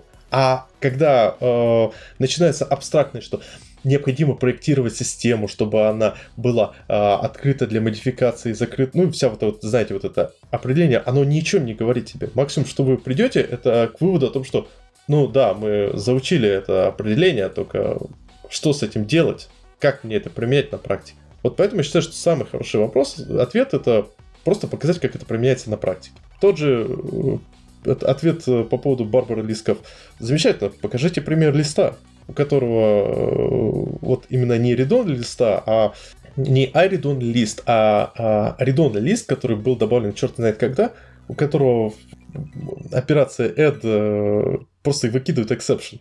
Вот, это практически прямое нарушение э, принципа Барбара Лисков, хотя тот же Тепляков приводил пример, что это не нарушение правил э, Барбара Лисков, потому что интерфейс Alice содержит property из read-only, и по-хорошему ты в своем коде везде должен проверять, что если ли, лист из read-only, то не модифицировать его. Но никто же так не делает. Ну, слушай, это же как раз нарушение. Не-не, это все кошерно. Это, это, у тебя есть контракт, что лист из read-only. Типа, вот по контракту ты, э, он может быть редонли. Ну, по идее, как бы контракт к принципу Лискова не особо относится в том смысле, что да, у нас есть контракты, но они немножко в стороне. А я всегда интерпретирую Лискова так, что как бы наследник не должен ломать инварианты базового класса, да. Ну, типа простой пример, если ты у тебя есть метод find, да, если базовый класс в случае там find возвращает null, то и наследник тоже должен возвращать null, а не кидать exception. Да, справедливо. Вот. Ну... И как бы, ну, мне кажется, это вполне понятное объяснение, потому что там, ну, как бы, вот все, просто не ломай инвариант э, базового класса. Вот, Смотри, ты бы... использовал слово... Инвариант, да, я знаю, меня надо за это отшлепать, а, это сложно. А я слово, слово контракт. А я слово контракт. Ну, окей, окей. Слушайте, уже я предлагаю финализировать. Хотелось бы еще один момент. Просто у меня такой небольшой списочек моих вопросов на собеседование, которые я задаю. Я наткнулся еще на тему, которую часто, не так часто спрашивают, просто не так часто применяют. Но когда спрашивают, у людей просто вот начинается такое веселуха. А именно volatile. Ой, ой. За что да, ты да, так да. с людьми? Да, да, volatile. Вот зачем volatile? При этом как бы многие у многих реально возникает э, проблема с осознаванием, зачем volatile. То есть начинается типа, ну вот типа volatile, если сделать volatile int, то мы в таком случае это field можем атомарно переназначать. И это ошибка. Это неправильно. Мы так int можем атомарно ну, переназначать. А volatile decimal. О, если мы сделаем volatile decimal, то мы тогда сможем его атомарно переназначать. Нет, потому что тоже как бы не сможем, потому что в размер, размер с децем было больше поинтера. Э, ну, не поинтера, там, конечно, есть свои особенности. Больше и поэтому, машинного слова. Да, да, машинное слово. А, они просто с, обычно с размером поинтера, насколько я помню... Коррелируются, размер... потому что поинтер это одно машинное слово чаще всего. Да. Так вот, но volatile же это по факту вещь, которая просто отключает оптимизацию процессора. Но он, насколько я помню, запрещает процессору переставлять. Да, да. Ну, ком- да, да, компилятору переставлять э, операции. А, да, да, компилятор. Да, да, да. Причем процессор оно ни хера не, зап- не запрещает, и процессор ну, при, при агрессивной оптимизации все равно может переставить. В некоторых кейсах, на некоторых процессах такое случается. Вот. И как бы, ну тут вопрос, как бы, да, типа интересный такой момент, а многие на нем путаются, но, как всегда, вопрос зачем. Вот да. Потому что, э, как мы уже обсудили, мы уже давным-давно не пишем как бы параллельный код руками. И даже если мы пишем этот параллельный код, ну, нам пришлось, то мы используем какой-то p-link либо еще что-то, и у нас чаще всего нету каких-то шаренных переменных между потоками. Вот. И, и вот этот вот э, там дата-рейс и там, вероятность того, что у нас что-то развалится, если мы там, если компилятор нам переставит эти переменные как-то между собой, да, оно, она крайне низкая на самом деле. И это в первую очередь, наверное, касается ребят, которые пишут там Kestrel, а, либо какие-то такие полусистемные, околосистемные high-performance штуки, вот для них это как-то супер актуально. Но обычным работягам, ну, как бы такое. Тут момент такой интересный, что э, вот чего у нас вообще на собеседованиях э, редко бывает, это когда пытаются понять, насколько человек релевантен к бизнес-области. То есть, есть ли у него вообще опыт работы в этой бизнес-области? Потому что у нас очень большая фиксация на технологии, а что-то там э, e-commerce, финтех, там еще что-то, что ты там писал, это все равно. Главное, что ты вот volatile знал, да, а ведь по сути э знание, как сказать, знание паттернов решения определенных проблем в определенной бизнес-области, это иногда бывает важнее, чем Э, знания волатайла. Потому что, да, очень много программистов пишут круто. Просто дофига. Но э, каждая какая-то определенная область, да, она имеет какие-то свои проблемы. То есть от проекта к проекту они похожи. Какая-то похожая нагрузка, например, может быть, или еще что-то. И именно как или там, не знаю, там требования к лигалу какие-то, да, то есть там нужно какое-нибудь шифрование добавлять, как-то защищать данные персональные, чтобы тебя не засудили. Вот эти вещи, они, на мой взгляд, они намного более важны, чем, ну, не то, что более важны, но важнее некоторых трики кейсов, которые спрашивают на собеседовании, а вот именно понимание того, что человек, который, допустим, треки кейса не знает, но работал э, в какой-то определенной бизнес-области и знает какие-то вещи, но иногда важнее бывает. Ну, вообще, знаете, мне нравится идея Вани, но я бы ее префразировал. А как бы мне кажется, на самом деле, ну вот по моему мнению, имха, имха со всех сторон обмазался, чуть все дела я в домике. Дисклеймер. А, да, да, да. Мне кажется, бесполезно, ну, как бы, э, спрашивать индустри, потому что, ну, типа, то, как бы, окей, чувак работал в финтехе, а, и что, ты теперь будешь искать ну, себе только тех чуваков, которые будут работать в финтехе, но ты очень сильно сужаешь себе рынок а, кандидатов. И мне кажется, что в большей степени надо спрашивать не за индустри, а за некоторые, вот, типа, я не знаю даже, как это сказать, но какие-то софт-скиллы касательно того, насколько сильно человек начинает погружаться в эту индустрию, когда он, ну, там, приходит на работу. Да, потому что условно есть чуваки, которые там, ну вот они приходят к тебе, и у тебя там финтех или health IT. Им вот вообще пофигу. Они не вникают в предметную область, они просто вот есть задача копать от забора до рассвета. Они вот копают, ну, особо не вникая, как работает бизнес, что там важно, что там не важно. Они просто пишут код по какому-то ТЗ, по каким-то требованиям. Вот. А есть ребята, которые, ну, они идут немного глубже, и они не только пишут код, но они еще разбираются, нафига они пишут этот код, какую задачу он решает, какая там бизнес-метрика за этим лежит, зачем это все делается, как там его кусочек кода, а, который он сейчас пишет, встроится в общий а, процесс компании, да, где этот кусочек кода крутится, что от него зависит и так далее. И вот, вот это, наверное, было бы прикольно как-то понять, да, что человек, он вот ну, входит э, в контекст э, приложения, в котором работает, разбирается в нем и вот ну, постепенно впитывает вот эту индустрию, да. Я, если честно, не знаю, как это делать. Радоваться надо. Потому что вот у бизнес-аналитиков на текущий момент есть два основных skillset а в РФ. Skillset номер один – это там BPMN, э, CFO какое-либо понимание, понимание базовых индустрий и вся вот эта вещь, там, английский язык разговорный, умение работать со stakeholder ами и прочее. А второй skillset – это знание российского законодательства относительно ГОСТов и прочей вот этой адской хрени. И 1С. И один, ну, 1С нет, она не совсем, я же говорю про чистых бизнес-аналитиков. И там вот выходит какая-нибудь такая тетушка и говорит, а, вы не знаете ГОСТ номер ДРА БДБД, не умеете сформировать писать ТЗ по ГОСТу там 24, 6, 8, 10, 11, 12, 16? Да вы не бизнес-аналитик, вы непонятно кто. Человек, ну, БПМН, UX, э, что? ГОСТ! ГОСТ и знать надо. Ребята, забейте на индустрию, наслаждайтесь тем фактом, что мы можем без него жить. Ну это да, ну это знаешь, как вот у меня жена, она в DNS как раз э, аналитик, консультант, вот, и, грубо говоря, ты, например, работаешь, э, не знаю, разбираешься в зарплате, да, там, вот, блок зарплаты, там, хлоп, тебя перекидывают на склад, вот, а там складской учет, там совершенно все другое. А ты как бы ты и там, и там аналитик, да, но тебе надо, соответственно, разбираться в складе. А потом тебя на какой-нибудь там, не знаю, страховой учет, знаете, перекинут. А там вообще просто черт ногу сломит, как там эти страховые премии рассчитываются и возвращаются, да. У меня товарищ, он э, разбирается в страховом учете, ну, тоже а, а, аналитик в 1С, он говорит, типа, я, по-моему, единственный человек, который знает, как у нас вообще там все эти премии, возврат премии рассчитывается. Тут, тут да, тут, тут такой момент интересный, да, хорошо, что нас не спрашивают. Но, с другой стороны, я говорю, я просто, ну, вот когда с, там, с коллегами, с европейскими общался, мне архитектор интересный такой вопрос задал, ну, там, по, по поводу вообще, говорит, а тебе не все равно, на чем писать, тебе не важно, что писать. То, что человек в одной бизнес-области работает, ну, не всю свою карьеру, но какую-то часть ее, да, и он в ней развивается.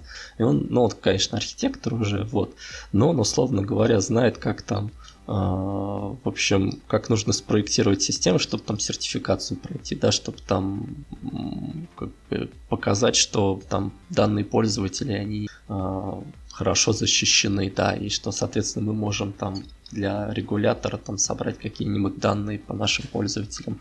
А вот, если там случился какой-то там спорный момент, да, что мы быстро эти данные можем вытащить. Ну, условно, какие-то вот такие вещи. То есть это, это затрагивает техническую сторону системы. Вот. А я подумал, что я работал в healthcare, финтехе, э, e-commerce и, и немножко IoT, э, да, но у меня нет глубокой экспертизы ни в одном из этих, ни в одной из этих областей. Слушай, ну на самом деле вот в том же EPAM у нас у архитекторов, э, ну, в скилл матрице должно быть минимум два домена, причем там хорошие знания в этих доменах должны быть, бизнесовых доменах. То есть тоже там healthcare и там финтех. Э, это важно для архитекторов, но для девелоперов, слушайте, ну а надо ли? Сейчас во многих компаниях э, э, исчезла вот эта ситуация, когда ты как бы доходишь до позиции лида, и все, ты или сидишь на заднице, или идешь в архитектора. Сейчас во многих компаниях реально появились стримы технические, когда человек идет там, в продвинутую разработку. Надо этим наслаждаться, радоваться. Ну, в смысле, если вам неинтересно все это дело, ну и не надо туда лезть. Почему обязательно э, вот финтех вам может быть нравится? Ну, базовые знания приятно получить, но как бы какие-то туда прям упарываться, потому что это единственный способ, ну, мне кажется, не самая Тут, тут понимаешь, какой момент идея. интересный, что, ну, э, это хорошо, когда, я, честно говоря, таких проектов не видел, где у тебя есть архитектор, который все продумывает, там какие-то детали имплементации, вот тебе просто спускается такая хорошо расписанная таска, да, где там что сделать, какие там, не знаю, груды нафигачить, и ты их делаешь. Обычно ты даже на уровне уже сеньора ты занимаешься каким-то проектированием. Проектирование, оно все равно связано с бизнес-областью. Но, условно говоря, а, если ты пишешь какую-нибудь корпоративную интернет-систему, ты не столько можешь париться по поводу того, что тебя будут пытаться как-то хитро взломать, да, или как-то заабьюзить какие-то алгоритмы, да, условно говоря. То есть, если а, человек у тебя внутрь попал, да, то, в принципе, это уже какой-то уровень security. Вот, соответственно, где-то тебе не надо париться по поводу персональных данных, да, то есть заэкспозишь ты, не знаю, в логах персональные данные или нет, тебя за это регулятор за задницу возьмет или не возьмет. Вот, то есть при аудите я имею в виду. То есть какие-то вот такие моменты все равно нам надо их э, знать. Я, честно говоря, очень против того, чтобы прям бизнес-область спрашивали, но когда при подборе людей у нас вообще обычно не смотрят на то, есть ли у него какой-то опыт опыт, э, то есть предыдущих э, проектов, работал ли он с какой-то бизнес-областью, а на самом деле это очень круто, когда к тебе приходит человек, который уже с этим доменом работал, то есть ему не надо там какой-то анбординг делать, плюс он приносит еще какую-то экспертизу. Ну вот, а у нас так вообще не принято, только тех скилл и все. Это я не могу не согласиться. С другой стороны, зачастую для девелоперов э, анбординг по доменной, ну, по индустрии, ну, не знаю, но его можно реально за день сделать. Ты вполне можешь не понимать, чем отличается Total Revenue от EBITDA э, и не понимать детали осознавания, как работают фискальные календари. Для тебя просто достаточно понимать, что существуют фискальные календари.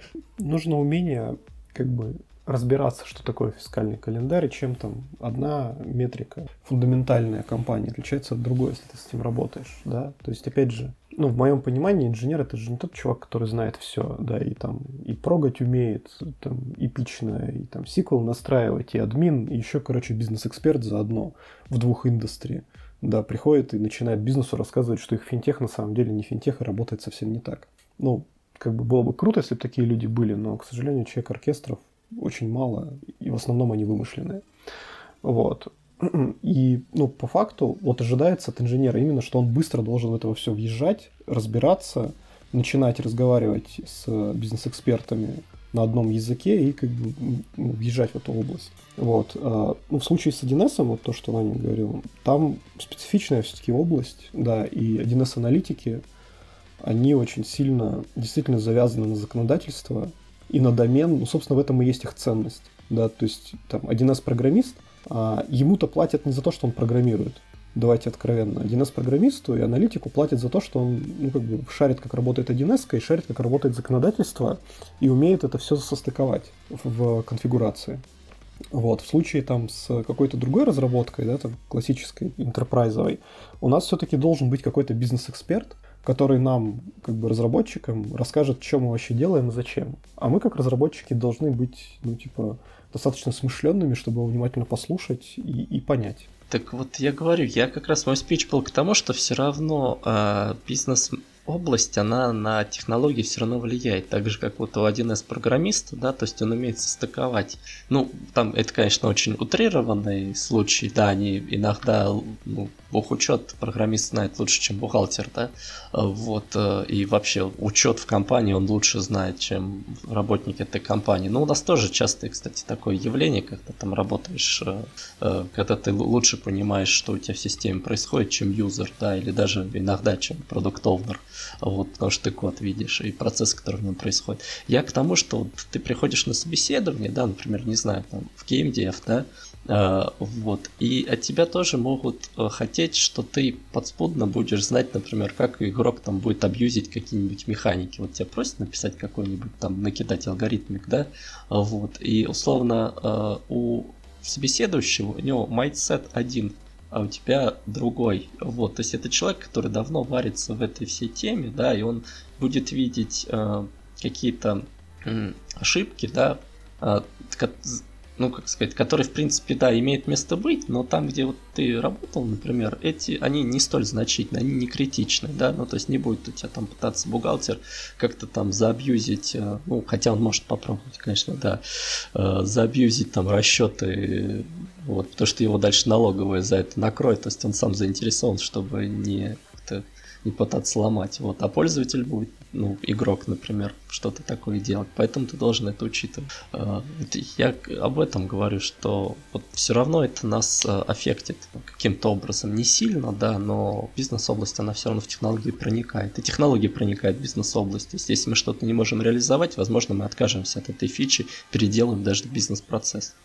Ну, да, но, но тоже вот. Я просто сижу и думаю, как бы примеры, когда бизнес-домен прям сильно повлиял на технологии, я сходу не могу ничего такого сказать, да, потому что если говорить там про 152 FS и персоналку, то это просто, ну, как бы регуляционные требования, а, которые одинаковые и для там Health IT и для там, финансов, и для страховой, мы везде одинаково обрабатываем персоналку. Зачастую этим занимается, ну, в основном не разработчик, а есть э, безопасник какой-то, либо есть юрист, э, консультант, которые приходят и говорят, ну, как бы просто, что и как должно работать, вот, и приходит контора, которая делает аудит и, и бьет нас по рукам, если мы там персоналку засветили в логах, как ты говоришь. Вот. А в случае там а, health, например, там финтехов различных и банков, там зачастую ну, от нас требуется плюс-минус точная математика и быстро считать, наверное, большие объемы данных.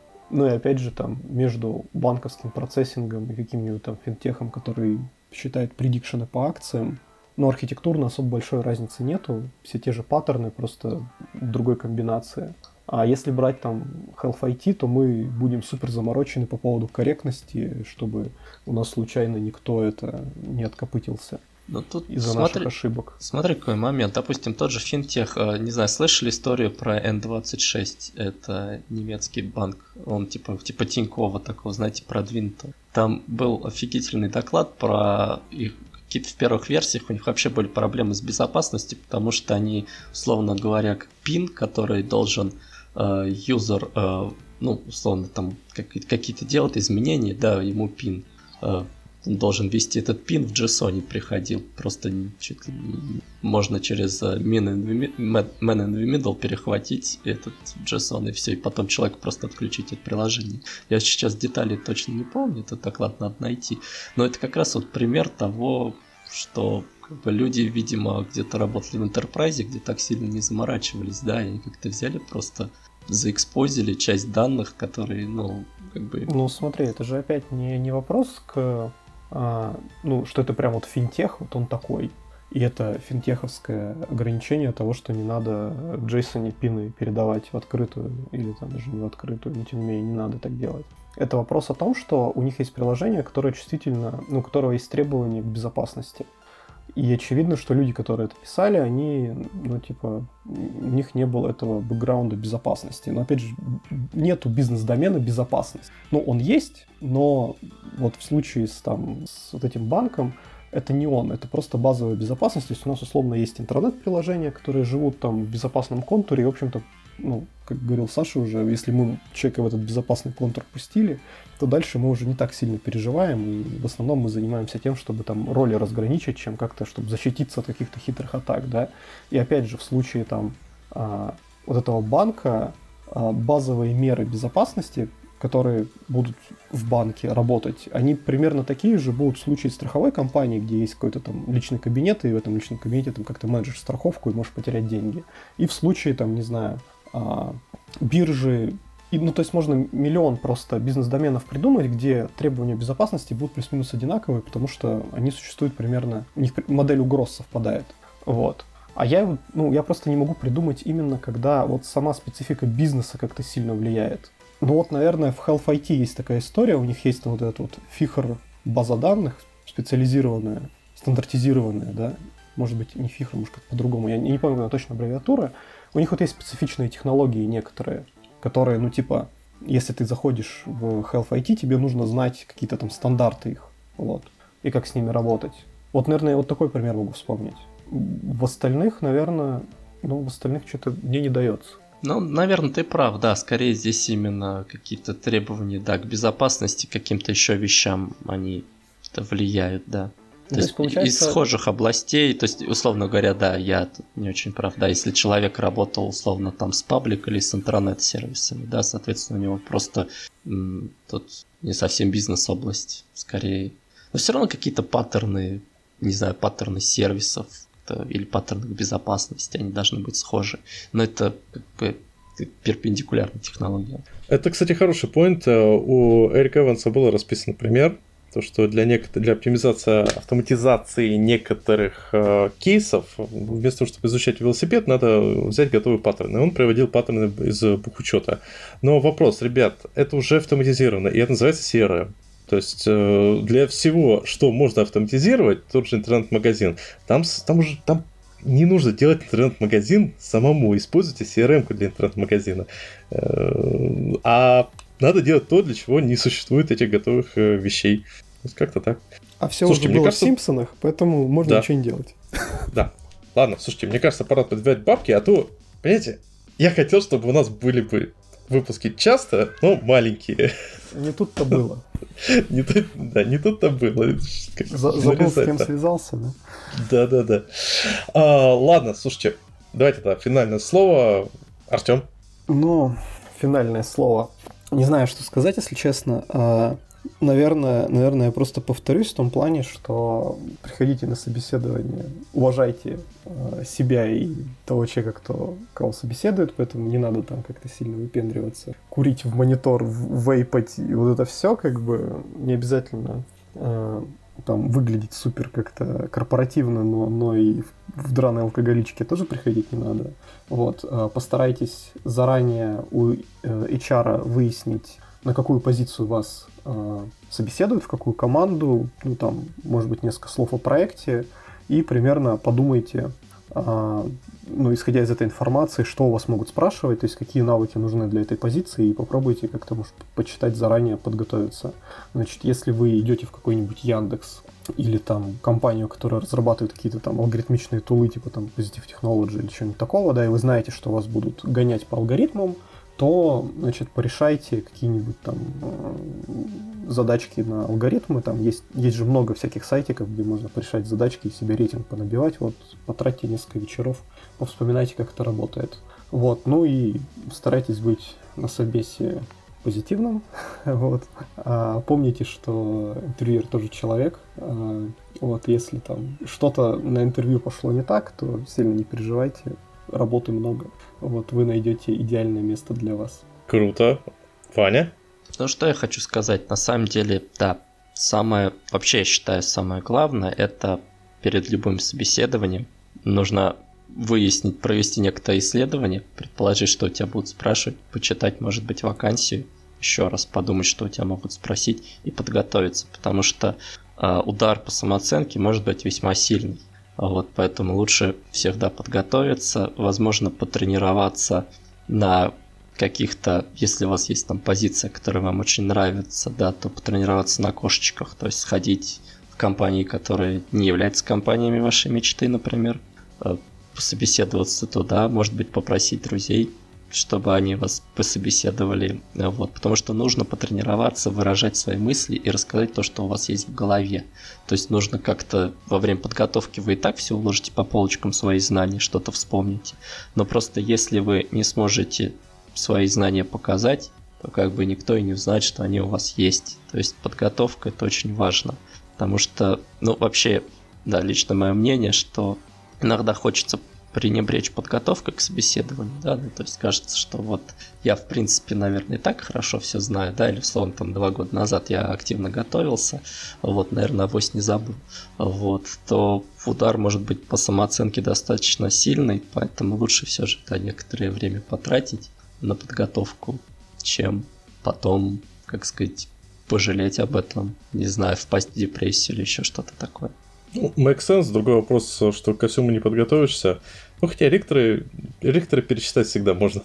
Ну, тут, а, да, тут будет. такой момент, что ты должен знать, что ты сделал, ну, как сказать, то есть, условно, у меня была такая ситуация, когда я еще там джуном устраивался, да, мне э, дали задачу тестовую, я ее должен был реш- решать прям на месте, да, то есть на чужом компьютере, вот прям в офисе сидишь, там, ну не в офисе, там какой-то комнатке, вот, и мне дали 4 часа, и там надо было там написать корзину, валидацию, там еще что-то, короче, типа ми- микроинтернет-магазин, там витрину, вот, ну, это такой был очень приблизительно, но я просто когда зашел, 4, через 4 часа просто дверь открывается, все, давай, показывай, что ты там сделал. Я сидел, просто думал, ребята, но я просто быстрее не могу уже код написать. То есть я сидел, думал, я сделал вот все, что я просто мог, да, то есть все от меня зависящее. То есть никаких сожалений. Самое главное, чтобы вы знали, что я сделал подготовку, я не знал, что они у меня будут спрашивать волатайл, да не мог предположить. Но то, что я мог предположить, что у меня спросят, я это прочитал. Вот, кстати, это хороший поинт про то, что я сделал все, что мог. Вот. Не надо собесы воспринимать близко к сердцу. Ну, типа, если вы завалили собес, то это вообще ничего не значит. Это никак не говорит о том, что вы хороший или плохой программист, а просто означает, что вы либо не подошли этой компании, потому что они ищут другого человека. Не лучше человека, а просто другого. Либо, может быть, что-то не получилось. Вы там, не выспались, не знаю, интерьер э, э, был очень зол, потому что, не знаю, кот э, там подрал ему обои с утра дома, или там он на автобус опоздал, или там еще что-то с ним произошло, там машина сломалась. Вот. Либо еще какое-то там стечение обстоятельств, поэтому Поэтому сильно не переживайте и в депрессию впадать не надо. Ну, не получилось, не получилось, в следующий раз получится. Подготовьтесь вперед. Классные слова. Я бы что отметил. Э, я долгое время был поклон... не был поклонником идеи часто ходить на собеседование. А сейчас я понимаю, что надо, потому что от этого большие преимущества. Ты, во-первых, сам понимаешь, как проходить собеседование. Это большой плюс. ты э, записываешь все вопросы, которые тебе задавали, э, лучше понимаешь, что актуально на рынке. А самое главное, ты понимаешь, э, что в реальности происходит, какие там компании, какие там предложения. И ты уже понимаешь, насколько хороший у тебя проект и работодатель. Как-то так. А еще ты, кстати, тренируешься сам собеседовать людей, потому что у тебя есть насмотренность. Да, да. И ты, да. посмотрев с двух сторон на этот процесс, начинаешь понимать, что вот такие вещи лучше не делать, потому что люди там паникуют и несут всякую херню, как это сделал ты там на каком-то собесе. И ты уже как-то по-другому подходишь, и все это проходит лучше. Ну, еще один момент, да, когда сам по себе седуешь, ты становишься более толерантен, потому что ты понимаешь иногда, что люди у тебя спрашивают, потому что им потом отчет писать по поводу собеседования. Они, может быть, и, и не рады. Но я лично, когда я когда собеседовал людей, я им так, так и говорил, что, понимаете, мне нужно в отчете указать, что я вас спросил, поэтому давайте мы сейчас вот про алгоритмы структуры данных, да, поговорим, потому что я обязан как бы ПСИСу поставить, что я вас спросил и что вы на это ответили, да, типа не знаю, насколько это корректно, типа выгораживать себя и показывать свою компанию, что она тебя заставляет это делать. Возможно, не очень, кстати. Да-да-да-да. Да. Ну, давайте на этой позитивной ноте. Всем спасибо. Всем пока. Всем пока. Пока-пока.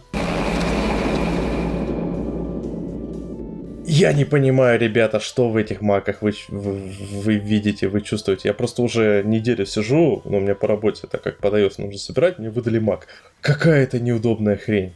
Вот просто MacBook официально, я считаю, что это просто самый переоцененный девайс, который только может быть. Ты подожди еще месяц и начнешь молиться на него. Ну, как обычно это бывает. Ну, смотри, давай так. Первая. Проблема номер один. Какой, извините за выражение, особо одаренный человек придумал делать эти острые углы. У меня руки болят. То есть у тебя а, для того, чтобы пользоваться тачпадом, вот почему на моем HP Слушай, ноутбуке. Это я могу положить руку? Странная проблема, которую я когда-либо слышал. Типа, Mac плохой, потому что он мне режет руки. Да, вот смотри, я сейчас сижу за своим HP-шным ноутбуком. Тоже металлический алюминиевый корпус. Только стоит он в 4 раза дешевле MacBook. Я кладу руку на бок и э, ну, потому что мне, чтобы тачпадом пользоваться, рука, по сути дела, лежит, э, э, ну, частично упирается в краешек э, ноутбука. И комфортно. То есть нормально, все нормально, у тебя э, там чуть-чуть закругленные, не супер закругленные, а чуть-чуть закругленные края.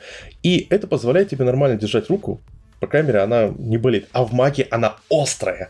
Я в первый день у меня просто э, реально болит. У меня до сих пор следы на руках остались. Потому что ты тач... тебе что, чтобы в итоге мне, чтобы сейчас пользоваться тачпадом, мне нужно руки выгибать под 90 градусов, знаете, как э, трицератопс, э, чтобы и как-то вот так, извините за выражение, э, изгаляться, э, выкручиваю руки, чтобы до этого тачпада хоть как-то дотронуться.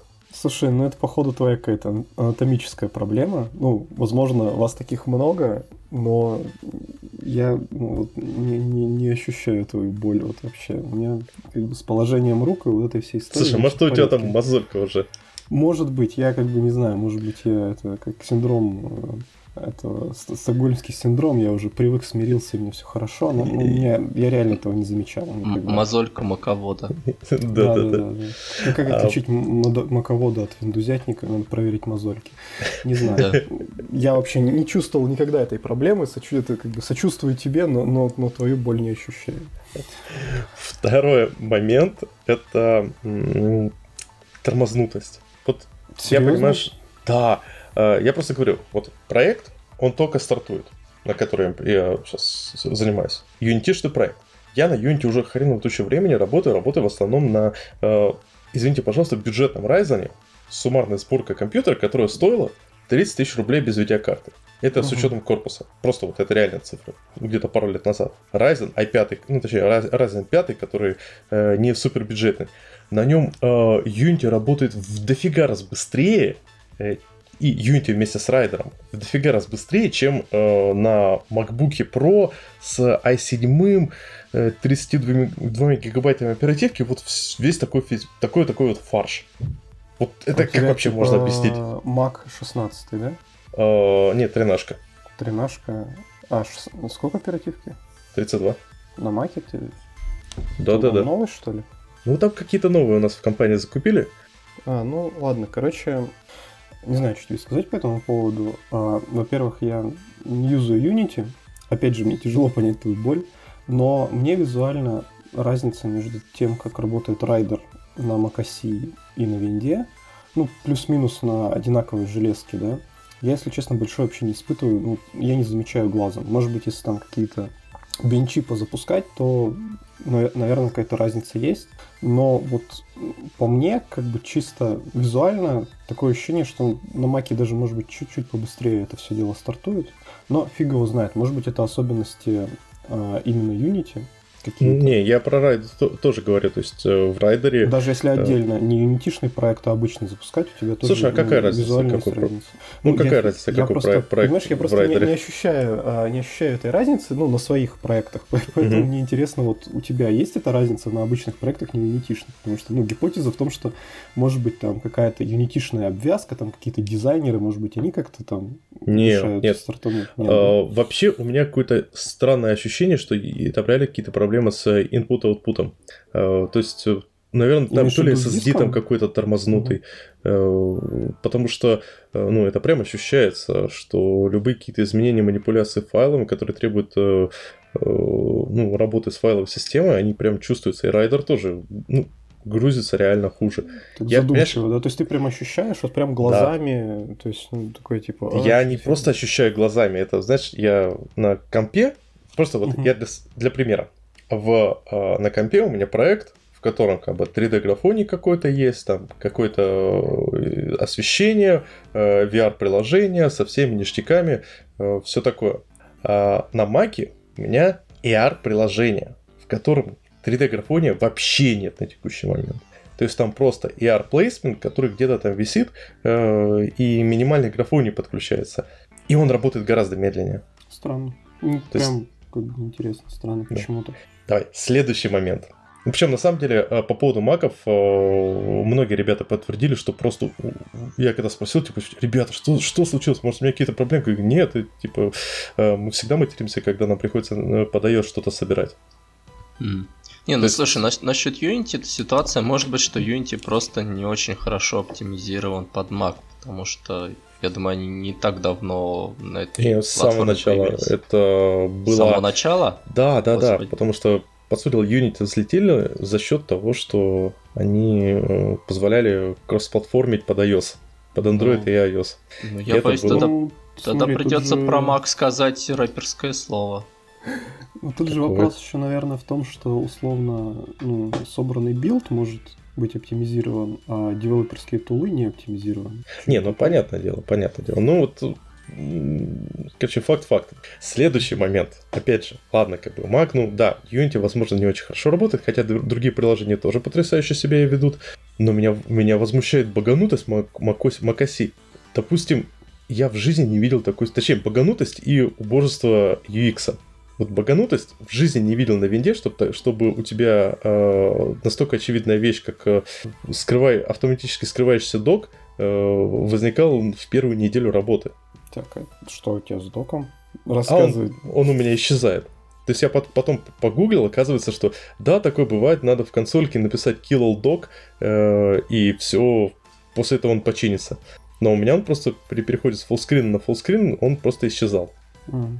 Ну, окей, да, в macOS есть там энное количество приколюх таких, которые там ну, могут не чиниться очень долго. Вот. вот. А, я, честно, вот именно вот этот прикол с доком не замечаю, потому что он у меня настроен, что он просто исчезает автоматически. Угу. Он постоянно скрывается. Поэтому, наверное, я этот баг, ну, он либо у меня не возникает, либо я его не замечаю в принципе. Вот. И, и мне как бы хорошо. Но это правда, в macOS есть там ряд таких странно неподчиненных историй, которые могут там перетекать из версии в версию. Вот, и разным людям эта вся фигня досаждает там в разной степени. Ну, кто чем пользуется, как всегда. Ну да, это впечатляет. Плюс э, в целом, допустим, ну, я привык, что я где-то рабочий комп всегда работал раз в неделю. Потому что там засетапить угу. все, запустить докер, ну как-то долго. Э, ну, а к пятнице обычно комп уже начинал так подлагивать, у него там начинались какие-то подвисания, и, ну, ну, обычно скажем так, обычный виндовый комп, ну, на мой взгляд, он вполне может ну, раз в две недели его нужно ребутать, потому что там что-то еще подтекает, всегда что-то еще висит, э, особенно браузер, ну, как бы полезно. Тут мне эта штука понадобилась заребутать уже, уже через неделю. То есть я в четверг, в, пять, в понедельник я его, ну, точнее, в пятницу я его получил, в понедельник я его перезагружал, запустил, работал. Уже в четверг мне пришлось его ребутать, потому что у меня просто все висело э, и глючило, дай бог. Ну, слушай, это опять, как бы, может быть, легко верю, но у меня 16 ну, 16-дюймовый Mac, а, как бы, и, ну, я, наверное, последний раз перезагружался месяца два назад. Ну вот, то есть, возможно, типа, у меня какие-то... режим, угу. и просто вводишь его. То есть, ну, как бы, бывает, конечно, там, что Chrome протечет на каких-нибудь там Google Доках, еще на чем-нибудь. Ну, стандартная проблема, которая, в общем-то, что на Linux, что на Винде, они ну, как бы с хромами и Доками случаются периодически. Вот, и, ну, обычно я даже не перезагружаю, просто грохаю браузер заново, и вроде, ого, живем. Угу. Вот. Но так, чтобы вот как ты говоришь, что прямо типа я неделю поюзал, даже получается у тебя меньше недели, да? То есть понедельник uh-huh. ты запустил его, и в четверг он у тебя встал колом. Вот, у меня такого вот как-то не бывало. Не знаю, может быть, мы разными тулами пользуемся, может быть, какие-то тулы, которые ты используешь, может, они как-то сильно протекают, и они там как-то фигово собраны под Mac. Ну, возможно, особенность Unity. Но mm-hmm. это все как бы нормально, ладно, но UX, вот я хочу, я понял, что MacBook у них э, у него очень кру- крутой э, режим э, взаимодействия в режиме ноутбука, когда ты сидишь за одним монитором, скрючившись вопросительным знаком, и, соответственно, там что-то крутишь. Вот в одном мониторе все отлично. Но когда ты подключаешь второй монитор, как это неудобно. Просто отсутствие нормальных, адекватных хаткеев э, для всех перекидываний между мониторами. То есть, ну, тебе все равно нужно вести мышку, куда-то тыкать. То есть там есть хаткеи, но их э, шиткатов абсолютно недостаточно. Э, да и в целом у тебя получается эта дурацкая ситуация, что у тебя расположенность виртуальных рабочих столов постоянно меняется. Ты такой, я же поставил десктоп 1, десктоп 2, десктоп 3. Почему у меня Outlook теперь где-то в середине? очередности десктопов. Что случилось? Ну вот э, тут я соглашусь с тобой, да. Как бы Mac в этом плане просасывает, потому что э, у винды там условно есть стандартный функционал, и потому, чтобы окна там разбросать в разные стороны, да, там к левой части, к правой, там прижать еще к чему-то. Вот, и переключение между рабочими столами. И вот это все как бы, ну, ну типа из коробки. В маке ты вынужден ставить какую-нибудь э, левую приложеньку, типа там Rectangle, или там что-то такого, кто даст, ну, которая даст тебе хоткей для того, чтобы там перекидывать между рабочими столами, между мониками, чтобы там прижимать там к левому углу, к правому, там на, на пол экрана, на там треть экрана делать. И это действительно как-то, ну, типа странновато. Когда ты с винды переходишь, ты думаешь, ребят, почему вы, блин, это не сделали из коробки? Ну, вы, типа, 20 лет хаете винду и говорите, что это унылое говно, а мы такие все молодцы, так вы как бы не сделали такую удобную функцию за эти 20 лет? А ну, Главное, приложение есть. А, да, она появилась, наверное, вот когда в 10 винде появилось это вот управление окнами. Я mm-hmm. уже не помню. Ну, ну, оно давненько, оно уже не первый да, да, да, да. есть из коробки. И, в общем, можно было как бы, ну, посмотреть, что прикольно сделано, и сделать. В Linux вся эта фигня вообще существует уже миллиард лет, по-моему. Да. Вот. Но Linux это отдельная епархия. Там есть куча оконных менеджеров на любой вкус и цвет. Да, и каждый из них умеет свой набор и со своими косяками, ну, как бы пользоваться можно. Ну, тем не менее, да, можно было, короче, понять, что эта фишечка, она востребованная среди таких power пользователей, да, кто не просто браузер запускает, а там, не знаю, в чем-то работает, ему нужно больше, чем одно окно. И можно было, в общем, это сделать. И это как бы большой вопрос. А к macOS, а еще большой вопрос к macOS, с которого у меня прям адски горит. На самом деле, я наверное, педантичный задрот в каком-то смысле. Я ненавижу стандартные приложения, которые поставляются. Ну, вот просто меня это вымораживает очень сильно, поэтому любая моя система, которая подъезжает там ко мне на десктоп или лэптоп, а, первым делом подвергается чистке расовой среди приложений. И как бы я выпиливаю все стандартное говно, которым я ну, знаю, что я не буду пользоваться. Там условно. Например, под... подкастами. ну, например, да. А, ну нет, подкасты, кстати, теперь уже оставляю. А, ну вот этими стандартными, типа, почтовиками, которые там нефункционально ни к чему подключиться не могут, и почту у них неудобно смотреть, там какими-то а, не знаю, еще ты там кучей каких-то там стиков, там, ну, какая-то там органайзерская фигня, которая неудобная, и ты почти всегда ставишь какое-то другое приложение, которое там заменяет тебе всю эту пачку ерунды. И там условно на винде у меня есть там волшебный PowerShell скрипт, который берет и выпиливает всю вот эту стандартную ерунду, включая Internet Explorer, там стандартный mail, там тудушку и там что-то еще они там ставят. А и как ты дебажишь? Как ты дебажишь баги, связанные с E6? Никак, у нас нет поддержки E6. А, секунду. В аду. А, там же наоборот, когда ты выпиливаешь Internet Explorer, ты на самом деле его роллбэкаешь до предыдущей версии. То есть ты специально ставишь себе E6. Вот кто пользователь E6. Да, это я попал, поймал меня. Так вот, короче, ну то есть в винде это делается супер просто. Ты под админом запускаешь PowerShell скриптик, как бы 5 минут, и все, у тебя там нету никаких ни игру, ну, ни игр этих стандартных, ничего, короче, все классно, чистая система, и дальше ты запускаешь второй PowerShell скриптик, который ставит тебе весь нужный софт, и ты как бы в шоколаде новая система там сетапится за час, условно. В Linux, например, такая же история, ну там, в зависимости от дистрибутива, там набор этих скриптиков меняется. В последних макосях ты не можешь удалить ничего стандартное от слова совсем. То есть до этого был workaround, когда ты мог там залезть в небезопасный режим, ну то есть провести какие-то махинации и снести вот этот э, стандартные Apple приложения, типа там Apple карты. Карты, которые ни хера нигде не показывают, и вообще самые стрёмные карты из тех, которые есть на рынке, но ты купил Mac, поэтому пользуйся, сволочь. И мы тебе, типа, не дадим их удалить, они будут всегда с тобой по жизни. Вот. Слушай, а можно удалить вопрос? их никак нельзя. А, а почему ты тогда используешь Mac? Мне нравится сам девайс. А чем? Ну, мне нравится просто сама железка, то, как она сделана. А мне нравится, в принципе, мне очень нравится тачпад на Маке, это прям офигенно.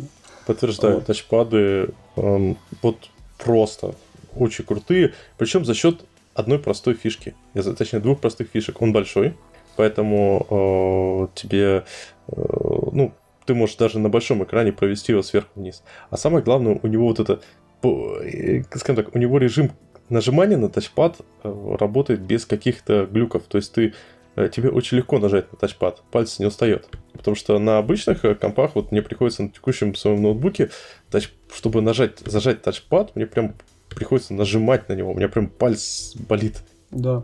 Это заметно, ты когда, ну, я когда беру свой там Dell назад, если мне вот ну, нужна винда по какой-то причине, вот, э, и я свечусь назад, то я прям чувствую всю боль и неудобство вот именно тачпада. Как бы в остальном как бы все ок, я могу там без когнитивного диссонанса переключаться между там системами. Но вот за тачпад прямо больно, его прям очень сильно не хватает. Ой, слушай, я только что сейчас осознал, просто, я начал просто водить по тачпаду своему, понял, что э, вот этот э, тугость, э, она пропадает э, слева, в левой части тачпада, слева внизу. То есть, э, по факту, в, как и в классическом тачпаде, у него есть кнопочка справа правая кнопочка мыши, слева левая кнопочка мыши. Э, но в дополнение у него есть как бы еще вот эти механические кнопки. А в Mac же только одна кнопка, по факту, на мышке. И поэтому у тебя э, они могут, у них есть возможность сделать тачпады, которые по всей своей поверхности будут содержать вот эту кнопку.